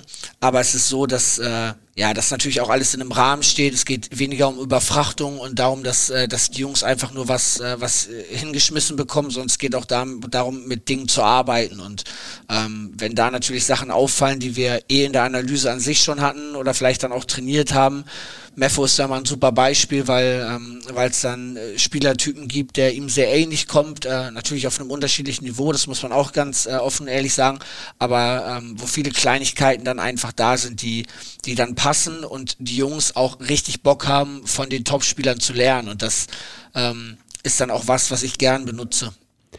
Aber das würde mich jetzt nochmal interessieren, wie das dann abläuft. Du guckst ein Spiel von einem in der Champions League oder auch meinetwegen im DFB-Pokal in der Woche und du siehst da eine Szene und sagst, oh, das ist das, worüber wir letzte Woche gesprochen haben oder das könnte ihn weiterbringen, hast du dann im Fernsehprogramm, spulst du zurück, holst du dir das über das Scouting, hab nochmal das Spiel, skriptst es raus, hast du das, den, oder filmst du den Fernseher ab oder wie, wie gehst du dann vor, wenn genau. dir sowas ja, auffällt? Genau, eigentlich, du hast es perfekt geschrieben. Es geht darum, irgendwie mit den, mit den Jungs da dann zu kommunizieren, ähm, ob es dann im Nachgang ist, weil, man, weil wir die Szenen dann, dann am nächsten Tag dann rausgeschnitten bekommen, man äh, das Ganze irgendwo in sozialen Medien schon direkt als Clip findet.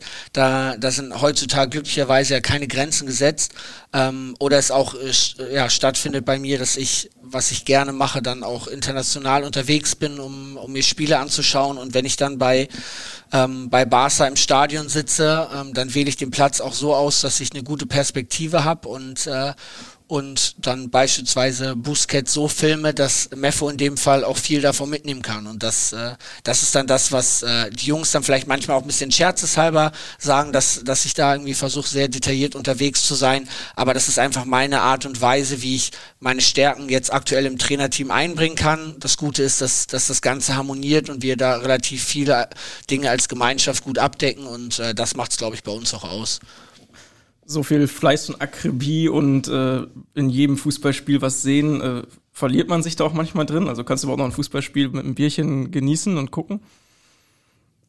Schwierig, aber weniger aus dem Aspekt, dass ich, äh, dass ich nicht einfach nur der, dem folgen kann, sondern weil ich eher das Gefühl habe, ich werde als Trainer besser, aber auch ähm, ja die Jungs, mit denen ich dann aktuell zusammenarbeite, weil für mich ist das immer das Jahr, was ich habe, will ich maximal investieren. Ich will die Jungs besser machen. Mir ist es egal, ob einer gar nicht spielt, ob einer jedes Spiel spielt. Es geht nur darum, dass äh, die Jungs hier einen Vertrag unterschrieben haben, genauso wie ich. Und dann heißt es für mich mit allem, was ich habe, äh, den, den jeweiligen Spieler zu verbessern. Dass natürlich darüber hinaus auch die nächsten Jahre Verbindung bestehen, das, äh, das ist natürlich auch klar und jeder Spieler, der mal bei mir war, gehört auch weiterhin zu mir und äh, hatte auch mein, meine vollste Unterstützung.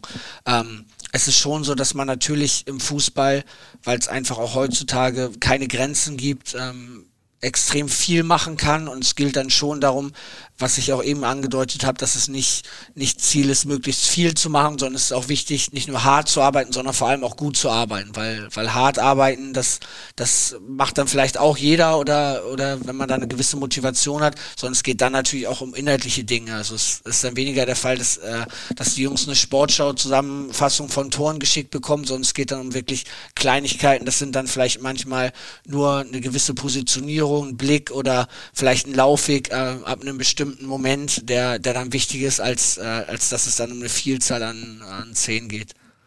Ja, sehr spannender Exkurs und deine wirklich dann alltägliche Arbeit und zeigt dir auch viel, wie du als, als Typ dann tickst, wie du deine Stärken einbringst. Äh, lass uns nochmal zurückgehen auf deine Fußballreise als Trainer. Äh, da waren wir eben in, in Osnabrück, Mannschaft, Profimannschaft erstmals übernommen, dann äh, Klassenerhalt geschafft, aufgestiegen sensationell, Klasse gehalten sensationell. Was hat das mit dir als Mensch auch persönlich gemacht, dann auch so in der Öffentlichkeit plötzlich zu sein? Du hast eben auch gesagt, so bezahlter Fußball, da wollte ich unbedingt hin. Und dann warst du da und dann war es ja auch mal wirklich, äh, was in des Wortes, eben erfolgreich mit Tabellenplatzierung und ähm, Klassenerhalt. Ja, es war in Osnabrück eine unglaubliche Reise, ein, ein, ja, eine Vielzahl an Momenten, die ich niemals wieder vergessen werde. Ähm, sowohl die negativen, wie du schon angesprochen hast, das erste Jahr mit, ähm, am Ende waren es dann zwölf Spiele, die wir nicht gewonnen haben wir aber als Trainerteam ähm, das Vertrauen äh, damals vom, vom Verein von Benjamin Schmedes äh, dennoch bekommen haben und dann in die neue Saison als erste Mannschaft, die nicht abgestiegen ist, äh, starten durften. Und was dann passiert ist, auch in der Mannschaft, in, in der Vorbereitung mit der, mit der ja, gewissen Dynamik, die sich dann noch entwickelt hat, das ist was, was, was für mich eine Mannschaft äh, oder auch Erfolg für eine, mit einer Mannschaft dann auch ausmacht, dass man, dass man vielleicht auch mal sich Ziele setzt, die ein bisschen zu groß sind, ein bisschen zu weit weg und vielleicht auch äh, für Außenstehende dann nicht zu erreichen. Aber das, was man als Mannschaft und als Gemeinschaft schaffen kann, das äh, ist einfach, wie man immer so schön sagt, mehr als der Einzelne sich äh, vielleicht dann auch vorstellen mag oder erreichen kann. Ähm, und klar, die, die Aufstiegssaison in Osnabrück war eine, ja, eine Saison, die von einem Höhepunkt zum nächsten gekommen ist und, äh, und auch da dann mit, der, mit dem Zweitliga-Klassen halt natürlich dafür gesorgt hat, dass wir einfach als äh, ja als als Verein was erreicht haben, was äh, was es lange in Osnabrück nicht mehr gab. Und äh, am Ende komme ich aber genau wieder da an, das was ich eingangs sagte, dass die dieses Gefühl, was man da mit den Menschen teilt, dass es das ist, was was es ausmacht und gar nicht so sehr der Aufstieg am Ende an sich als das, was man erreicht hat, sondern eher jeder einzelne Schritt dahin und jede einzelne Etappe, die wir die wir dann genommen haben, ähm, es es dann auch ausmacht. Und äh, das ist auch was, was ich für meine jetzige Arbeit oder in der aktuellen Saison immer wieder feststelle, dass es gar nicht so sehr darum geht, dass wir sagen, wir wollen aufsteigen. Natürlich wollen wir maximal erfolgreich sein, aber es geht eher darum, jedes Spiel an sich inhaltlich, ähm, aber auch dann vor allem mit allem, was wir haben, anzugehen, um, um dann einfach Etappe für Etappe dann zu bestreiten. Also ganz besonderes Kapitel in Osnabrück, um jetzt weiterzukommen. Äh, nächster Schritt dann HSV, der ultimative Home Run, so wird man sich das vorstellen. Du hast eingangs, glaube ich, auch mal von Märchenstory gesprochen. Da schließt sich so ein bisschen der Kreis. Nimm uns da mal mit. Wie hast du davon erfahren? Wo warst du, als der Kontakt zum HSV entstanden ist? Ja, Daniel hat mir das, äh, hat mir das dann natürlich persönlich mitgeteilt, dass es äh, das ein oder andere Angebot ähm, an der Stelle gab, um für ihn dann als Trainer oder dann in dem Fall, weil er mich immer dazu gezählt hat, ähm, als Trainerteam ähm, möglich ist. Und wir ähm, ja, haben dann die Chance bekommen, in, in Gespräche einzusteigen, von, äh, vorzugsweise natürlich dann Daniel äh, mit dem HSV und am Ende, als es dann geklappt hat, war es natürlich für mich oder auch, auch das erste Treffen, als wir dann ähm, da unter anderem mit Jonas im Austausch waren.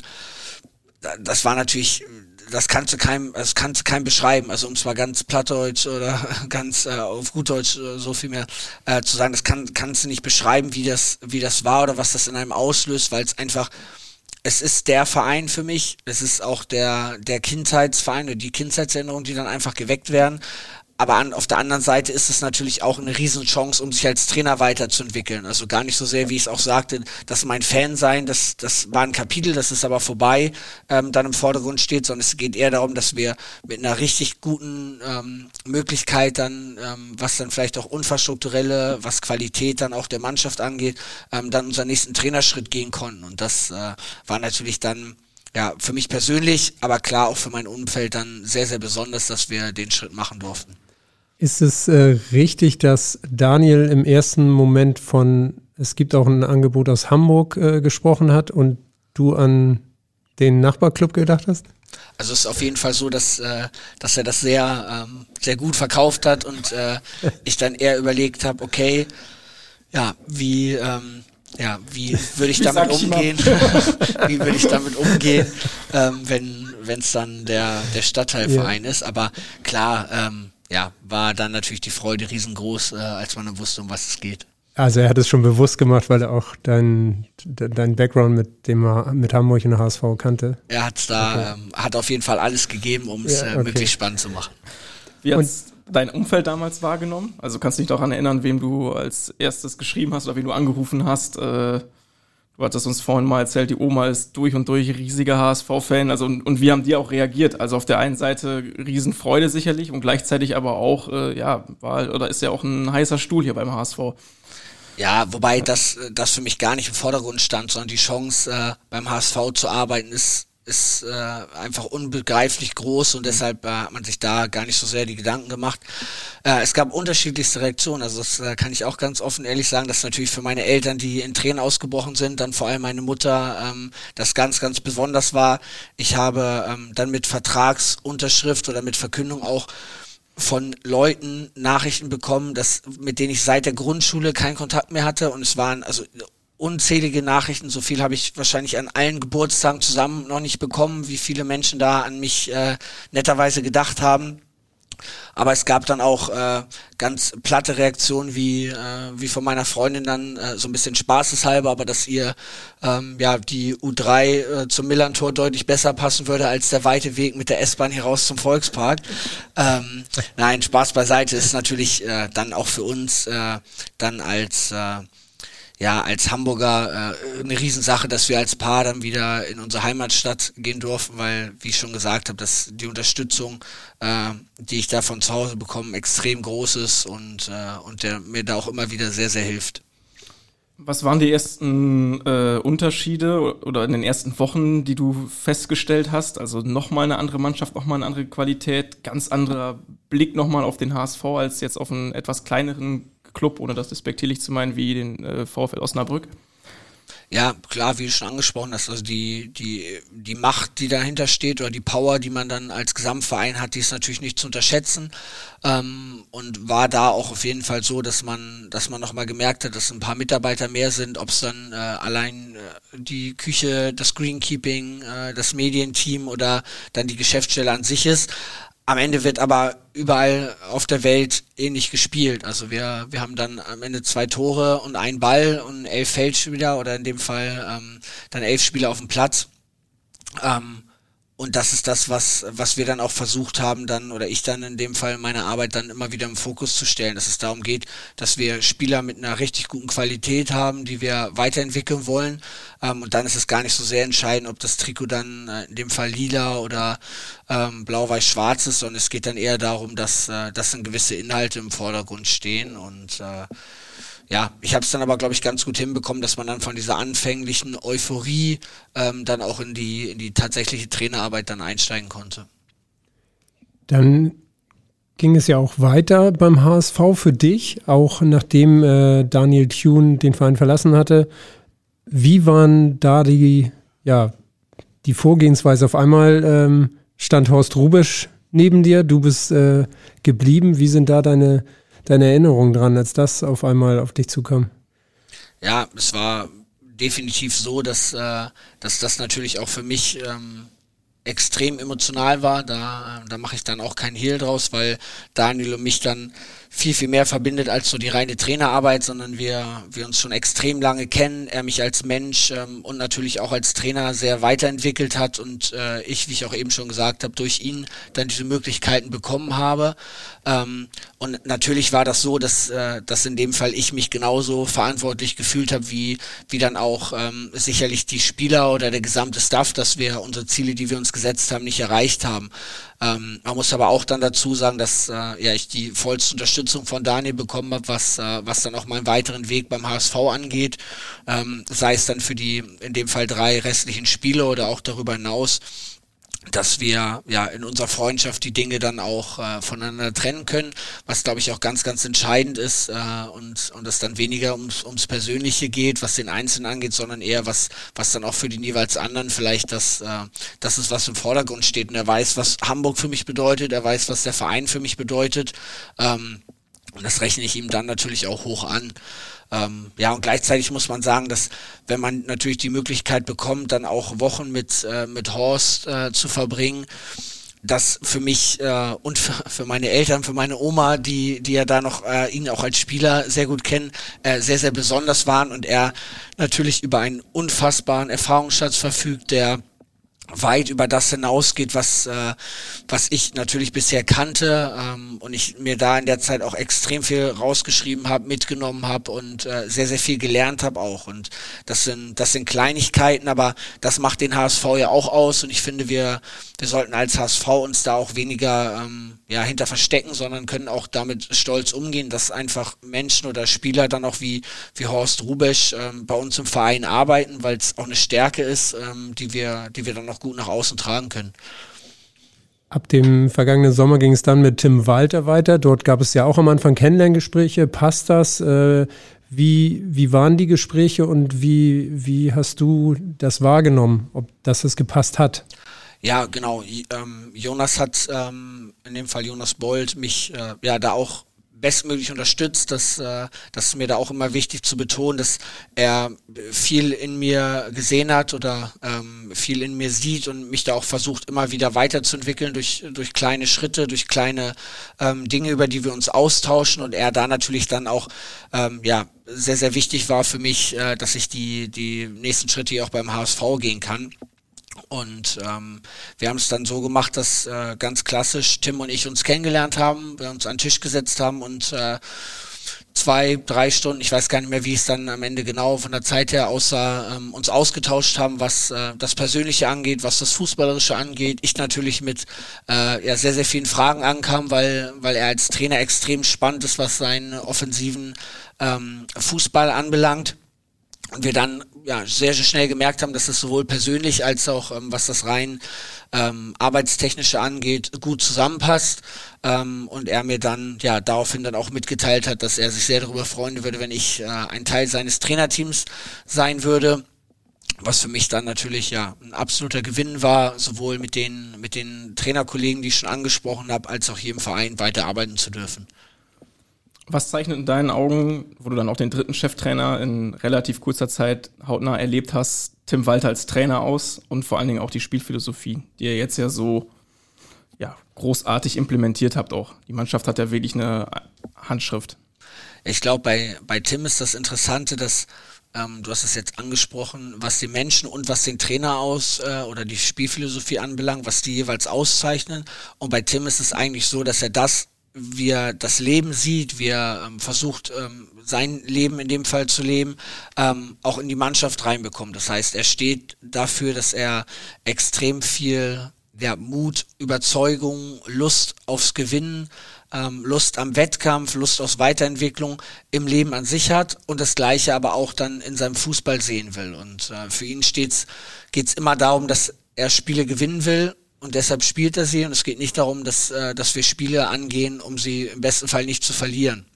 Und das sagt sich auch immer, oder werden sicherlich auch dann viele Trainer ähm, als ihr Credo ausgeben, aber bei ihm wird es tagtäglich gelebt und äh, diese ja einfach Überzeugung ins eigene Spiel, ins eigene Können ist absolut was, was ich mitgenommen habe, ähm, was ich sehr beeindruckend finde, weil egal zu welchem Spielstand, egal in welchem Stadion, egal auch mit welchen Spielern auf dem Feld, er davon überzeugt ist, dass wir ähm, das Spiel gewinnen mit der Art und Weise, wie wir Fußball spielen wollen. Und die Art und Weise, wie wir Fußball spielen wollen, ist so, dass wir den Ball haben wollen, weil Fußball spielt man mit dem Ball und deswegen wollen wir möglichst lange und oft haben. Im besten Fall in gefährlichen äh, Zonen, aber auch grundsätzlich einfach äh, immer wieder Situationen herstellen wollen, die den Gegner in Zweifeln bringen, dass der Gegner gar nicht weiß, wie er irgendwas zu verteidigen hat dass da natürlich extrem viele ja, kleine Prinzipien hinterstecken, das ist auch klar, die, ähm, die dann die einzelnen Positionen oder das Gesamte an sich angehen. Aber die Basis ist eine Überzeugung, ähm, auch eine Eigenverantwortung, also auch zu sagen, ich das, was ich mache, dafür möchte ich Verantwortung übernehmen. Ob es dann gut ausgeht oder schlecht ausgeht, sei da mal dahingestellt, sondern es geht eher darum zu sagen, das, was ich mache, ich stehe zu dieser Entscheidung und äh, das ist auch das, was wir im Training versuchen, immer wieder rüber zu oder reinzubringen in die Jungs und was man dann im Spiel auch sieht, was, was bei rüberkommt. Ist das das, was du auch am meisten mitgenommen hast, genau diese Art dann auch äh, in so eine Mannschaft zu implementieren? Oder was sind so die, die wichtigsten Schritte, die, die du in deiner eigenen Entwicklung festgestellt hast, jetzt äh, auch in den vergangenen Zeit beim HSV? Genau, dass es darum geht, von sich selbst überzeugt zu sein und das aber nicht nur nach außen zu sagen, sondern von innen heraus wirklich zu leben. Das ist äh, definitiv das, was, ähm, was Tim mir als Trainer beigebracht hat, beziehungsweise was ich, ähm, was ich dann auch ja für mich verinnerlicht habe, dass es wirklich darum geht, wir bestimmen, was passiert und das ist auch gar nicht dann irgendwie despektierlich dem Gegner gegenüber gemeint, sondern es ist einfach eine Überzeugung aus einer Stärke heraus und ähm, trotzdem aber auch den Spielern gewisse Freiheiten zu geben, ähm, wie mit der angesprochenen dann Eigenverantwortlichkeit, Selbstständigkeit, das Ganze dann auch anzugehen, ähm, ist auf jeden Fall so, dass, dass ich da als, wie ich da schon beschrieben habe, aus meiner sehr analytischen Sicht ähm, da auch mal doch mal gemerkt habe und äh, gelernt habe auch, dass es da eine andere Herangehensweise ist, die extrem erfolgreich sein kann, wenn, äh, wenn man mit Mannschaften zusammenarbeitet. Die waren der vergangenen Saison schon sehr erfolgreich bis zur Relegation, dann natürlich auf dramatische Art und Weise es wieder knapp nicht geschafft. Äh, für dich war das dann das, das zweite Mal, dass man den Aufstieg, das große Ziel so knapp verpasst. Ähm, nimm uns da auch gerne nochmal mit. Wie hast du das wahrgenommen und wie gehst du da auch damit um? Also dann wieder diese neue Energie aber zu entwickeln und zu sagen, okay, dann stehe ich aber nochmal wieder auf. Für mich war der oder einer der entscheidenden Momente gar nicht so sehr das Spiel an sich, als wir es verloren haben im Rückspiel, sondern eher das, was es mit den Jungs gemacht hat. Und die Reaktion, dann natürlich in dem Fall das, äh, die Emotion Trauer, sowohl bei den Spielern als auch im direkten Staff, die mitzuerleben und ganz genau zu beobachten und dann am Ende aber auch zu kanalisieren und daraus eine Motivation wieder zu schaffen, das ist die Basis für alles, was wir bisher in dieser Saison erreicht haben, dass wir genau wissen, wo wir herkommen, wir auch diese Gefühle dann zugelassen haben, dass wir nicht gesagt haben, ähm, ja, wollen wir nicht mehr drüber sprechen oder wollen wir nicht mehr, wollen wir gar nicht mit umgehen, sondern wir haben ganz bewusst auch gesagt, aus diesem, in dem Fall aus dem Rückspiel, was so negativ dann im Endergebnis war, ist es auch für uns die Aufgabe oder wir wollen eine Haltung dem gegenüber haben, dass wir sagen, das ist die Stärke, die wir für die neue Saison auch brauchen. Und dieses Zusammengehörigkeitsgefühl, was sich dann daraus entwickelt hat, das ist, äh, ist nicht zu beschreiben oder auch nicht hinzubekommen mit Teambuilding-Maßnahmen oder irgendeinem Rafting oder einem Klettergarten, sondern das sind Erfahrungen in einer absoluten Extremsituation, die die Jungs zusammengeschweißt hat, die ähm, ja uns noch sehr, sehr viel ähm, Freude in dem Fall bereiten wird, was diese Saison angeht. Da bin ich fest von überzeugt. Also total Ansporn aus dieser Situation gezogen. Absolut. Also das äh, ist ja auch dann immer wieder so ein, so ein Credo, dass äh, ja, Mannschaften einfach versuchen, irgendwie vor der Saison sich was vorzunehmen, aber was sich was vorzunehmen oder wie eben schon angesprochen, etwas aus dem Inneren heraus zu entwickeln, und auch die Mannschaft an sich selber dann äh, sich äh, daraus entwickelt, ist natürlich viel, viel mehr wert, viel fester, was, äh, was das Band angeht und äh, definitiv ähm, ja auch da für uns ein Grundstein für die bisherigen Spieltage. Tolle Mannschaft, interessanter Cheftrainer, wie wir gehört haben, und den hören wir jetzt auch noch. Hey Merlin, hier ist Tim. Ähm, ich weiß, du liebst Fußball über alles, äh, gerade so das analytische Denken ähm, liegt dir sehr, äh, was den Fußball anbelangt. Aber hast du vielleicht sonst noch irgendwelche Vorlieben außerhalb des Fußballs? Gehst du gern feiern oder tanzen oder vielleicht doch noch andere Talente? Ja, vielleicht gibt's da was zu erzählen. Viel Spaß beim Podcast. Dein Tim. Ja, schöne, schöne Herleitung. Er hat ja dann auch schon ganz offen und ehrlich angesprochen. Also es ist so, dass, äh, dass wir zu Hause, also meine Freundin und ich, dann äh, immer montags zu unserem Tanzkurs gehen mache ich auch kein Geheimnis draus, dass, äh, dass das uns als, äh, als Paar dann immer eine richtig coole Zeit bereitet. Man, man sich, also ich dann in dem Fall auch sehr herausgefordert äh, fühlt, was vielleicht dann einen Bereich außerhalb des Fußballs angeht.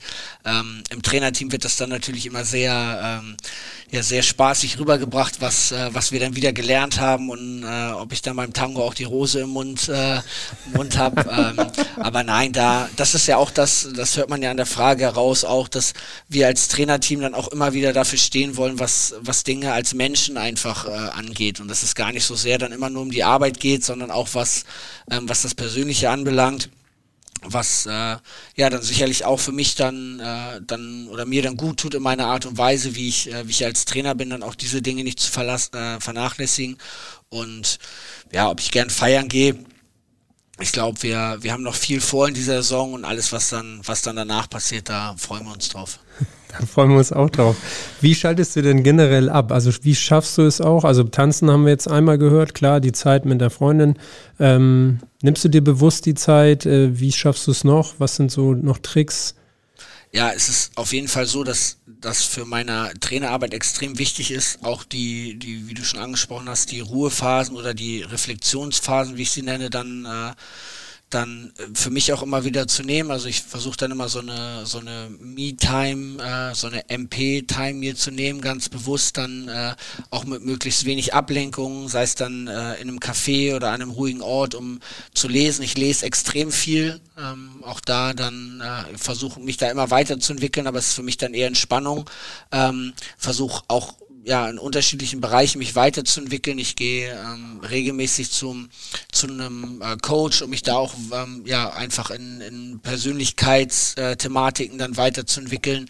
Ähm, und das sind so Momente, die ich dann neben dem, dass ich natürlich auch meine Freunde da immer wieder habe, sowohl ähm, inhaltlicher Natur, die, die dann auch im Fußball arbeiten, aber auch Jungs äh, und Mädels, die im Fußball gar nichts am Hut haben, ähm, dann mir auch da immer wieder helfen, runterzukommen. Und ich glaube, die ja, die Energie, die man dann den Jungs geben will, die kann man auch nur verbreiten, wenn man selber ähm, sich als Trainer pflegt, was, äh, was dann vor allem natürlich den Kopf angeht.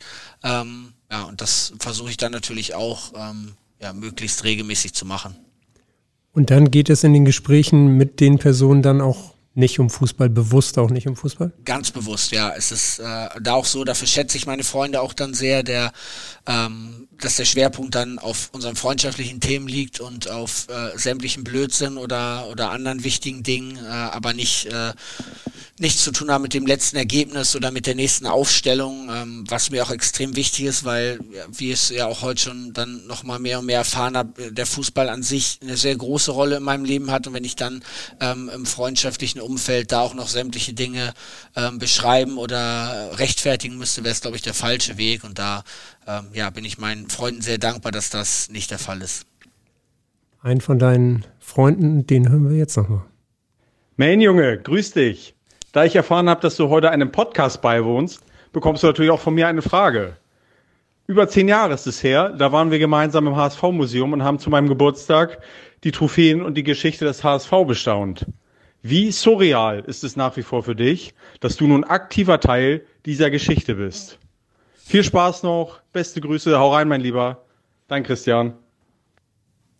Ja, per perfektes Beispiel eigentlich für jemanden, der ähm, mich seit Ewigkeiten kennt, ähm, auch äh, in der Zeit, bevor ich Trainer war und vor allem bevor ich auch dann vielleicht dann die Rolle hier beim HSV übernehmen durfte. Ähm, und sicherlich äh, einer der Menschen, der ähm, zu meinem sehr engen Umfeld zählt, was, äh, was dann auch diese ja, Ruhezeiten angeht. Ähm, surreal auf jeden Fall. Ähm, wir haben damals wirklich dann den, den ja, jugendlichen Geburtstag war es dann in dem Fall äh, mit einem Tag hier im Stadion verbracht oder als einer der der Teile, die wir dann damals gemacht haben und äh, klar, da das habe ich auch nicht vergessen und äh, das HSV Museum ist definitiv ja ein Besuch wert, äh, um da auch mehr über die Geschichte des Vereins zu erfahren. Ähm, Klar, und es gibt natürlich auch sämtliche ähm, Plätze in der Stadt, die dann sehr interessant sind, auch als HSV-Fan, äh, wo vielleicht dann schon geschichtsträchtige Dinge stattgefunden haben. Ähm, das, das ist natürlich auch etwas, was man dann als Trainer auch dann immer wieder zu schätzen weiß.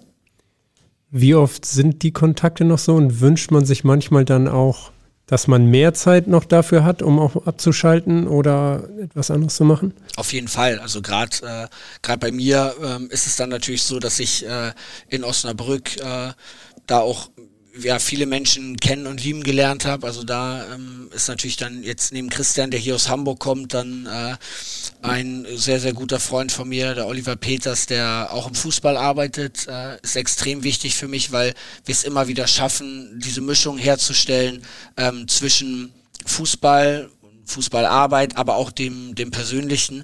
Ähm, und der Kontakt kann oder kann nur mehr sein. Also das, das ist dann auch kein Geheimnis, dass der Fußball an sich natürlich extrem einnehmend ist, ähm, was, was dann allein die Arbeitszeiten angeht.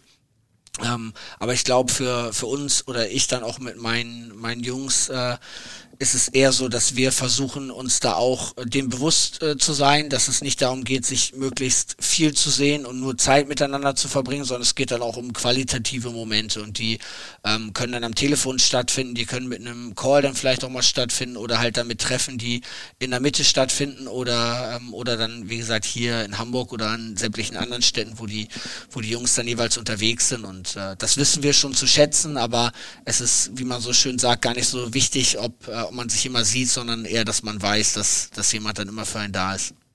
Gibt es weitere Dinge, wo du sagst, da würde ich gerne einfach auch mehr Zeit für haben? Also mal abgesehen von den Freunden und Freundinnen, also auch und vielleicht für Dinge und Tanzen.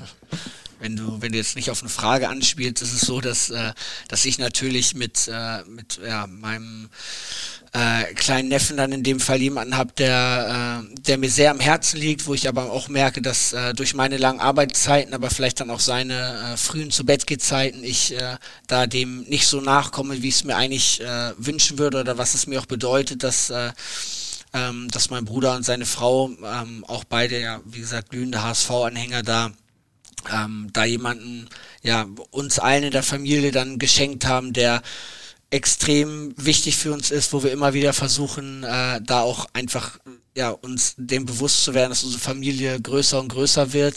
Ähm, das ist jetzt das, wenn du mich so fragst, das erste, was mir dann einfällt, was was ich dann ähm, auf familiärer Sicht ähm, vermisse.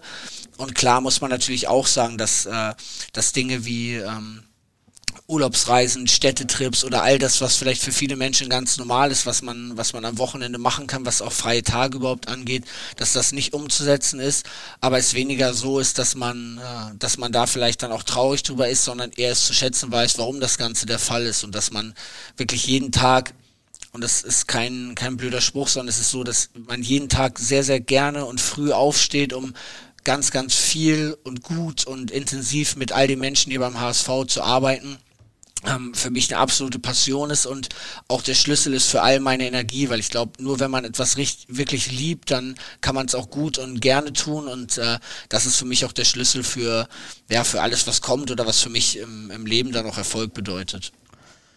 Jo, das, das sind äh, überragende Schlussworte, würde ich sagen.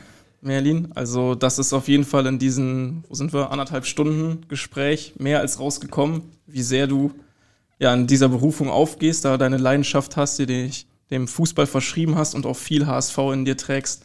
Und ja, ich glaube, das haben wir auch in den Gesprächen mit äh, deinen Weggefährten und Wegbegleitern mitbekommen. Äh, du hast die auch alle im Herzen und die dich. Äh, vielen Dank, dass du hier dabei warst und so offen mit uns gesprochen hast. Ja, ich danke euch. Ich glaube, das kann man an der Stelle auch sagen, dass äh, ihr ähm, in dem Bereich, was Medien angeht, jetzt nicht nur den Podcast, sondern auch alles weitere, dass ihr da auch eine fantastische Abteilung habt, die ähm, uns als Mannschaft und als Trainerteam immer sehr, sehr viel Freude bereitet. Ob das dann, äh, wie gesagt, der Podcast ist, ob das das Netradio ist, da äh, ist das ein oder andere Highlight dabei. Und ich glaube, das macht uns auch aus als HSV, dass wir gemeinsam ähm, ja, versuchen, uns da immer weiterzuentwickeln, aber auch für was stehen, was, äh, was richtig, richtig cool ist.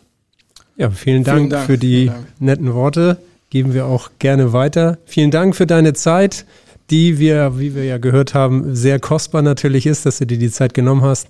Vielen Dank für das Zuhören und dann bis zum nächsten Mal. Und ihr kennt die Worte. Nur der HSV. Nur der HSV. Nur der HSV. Pur der HSV. Der HSV Podcast.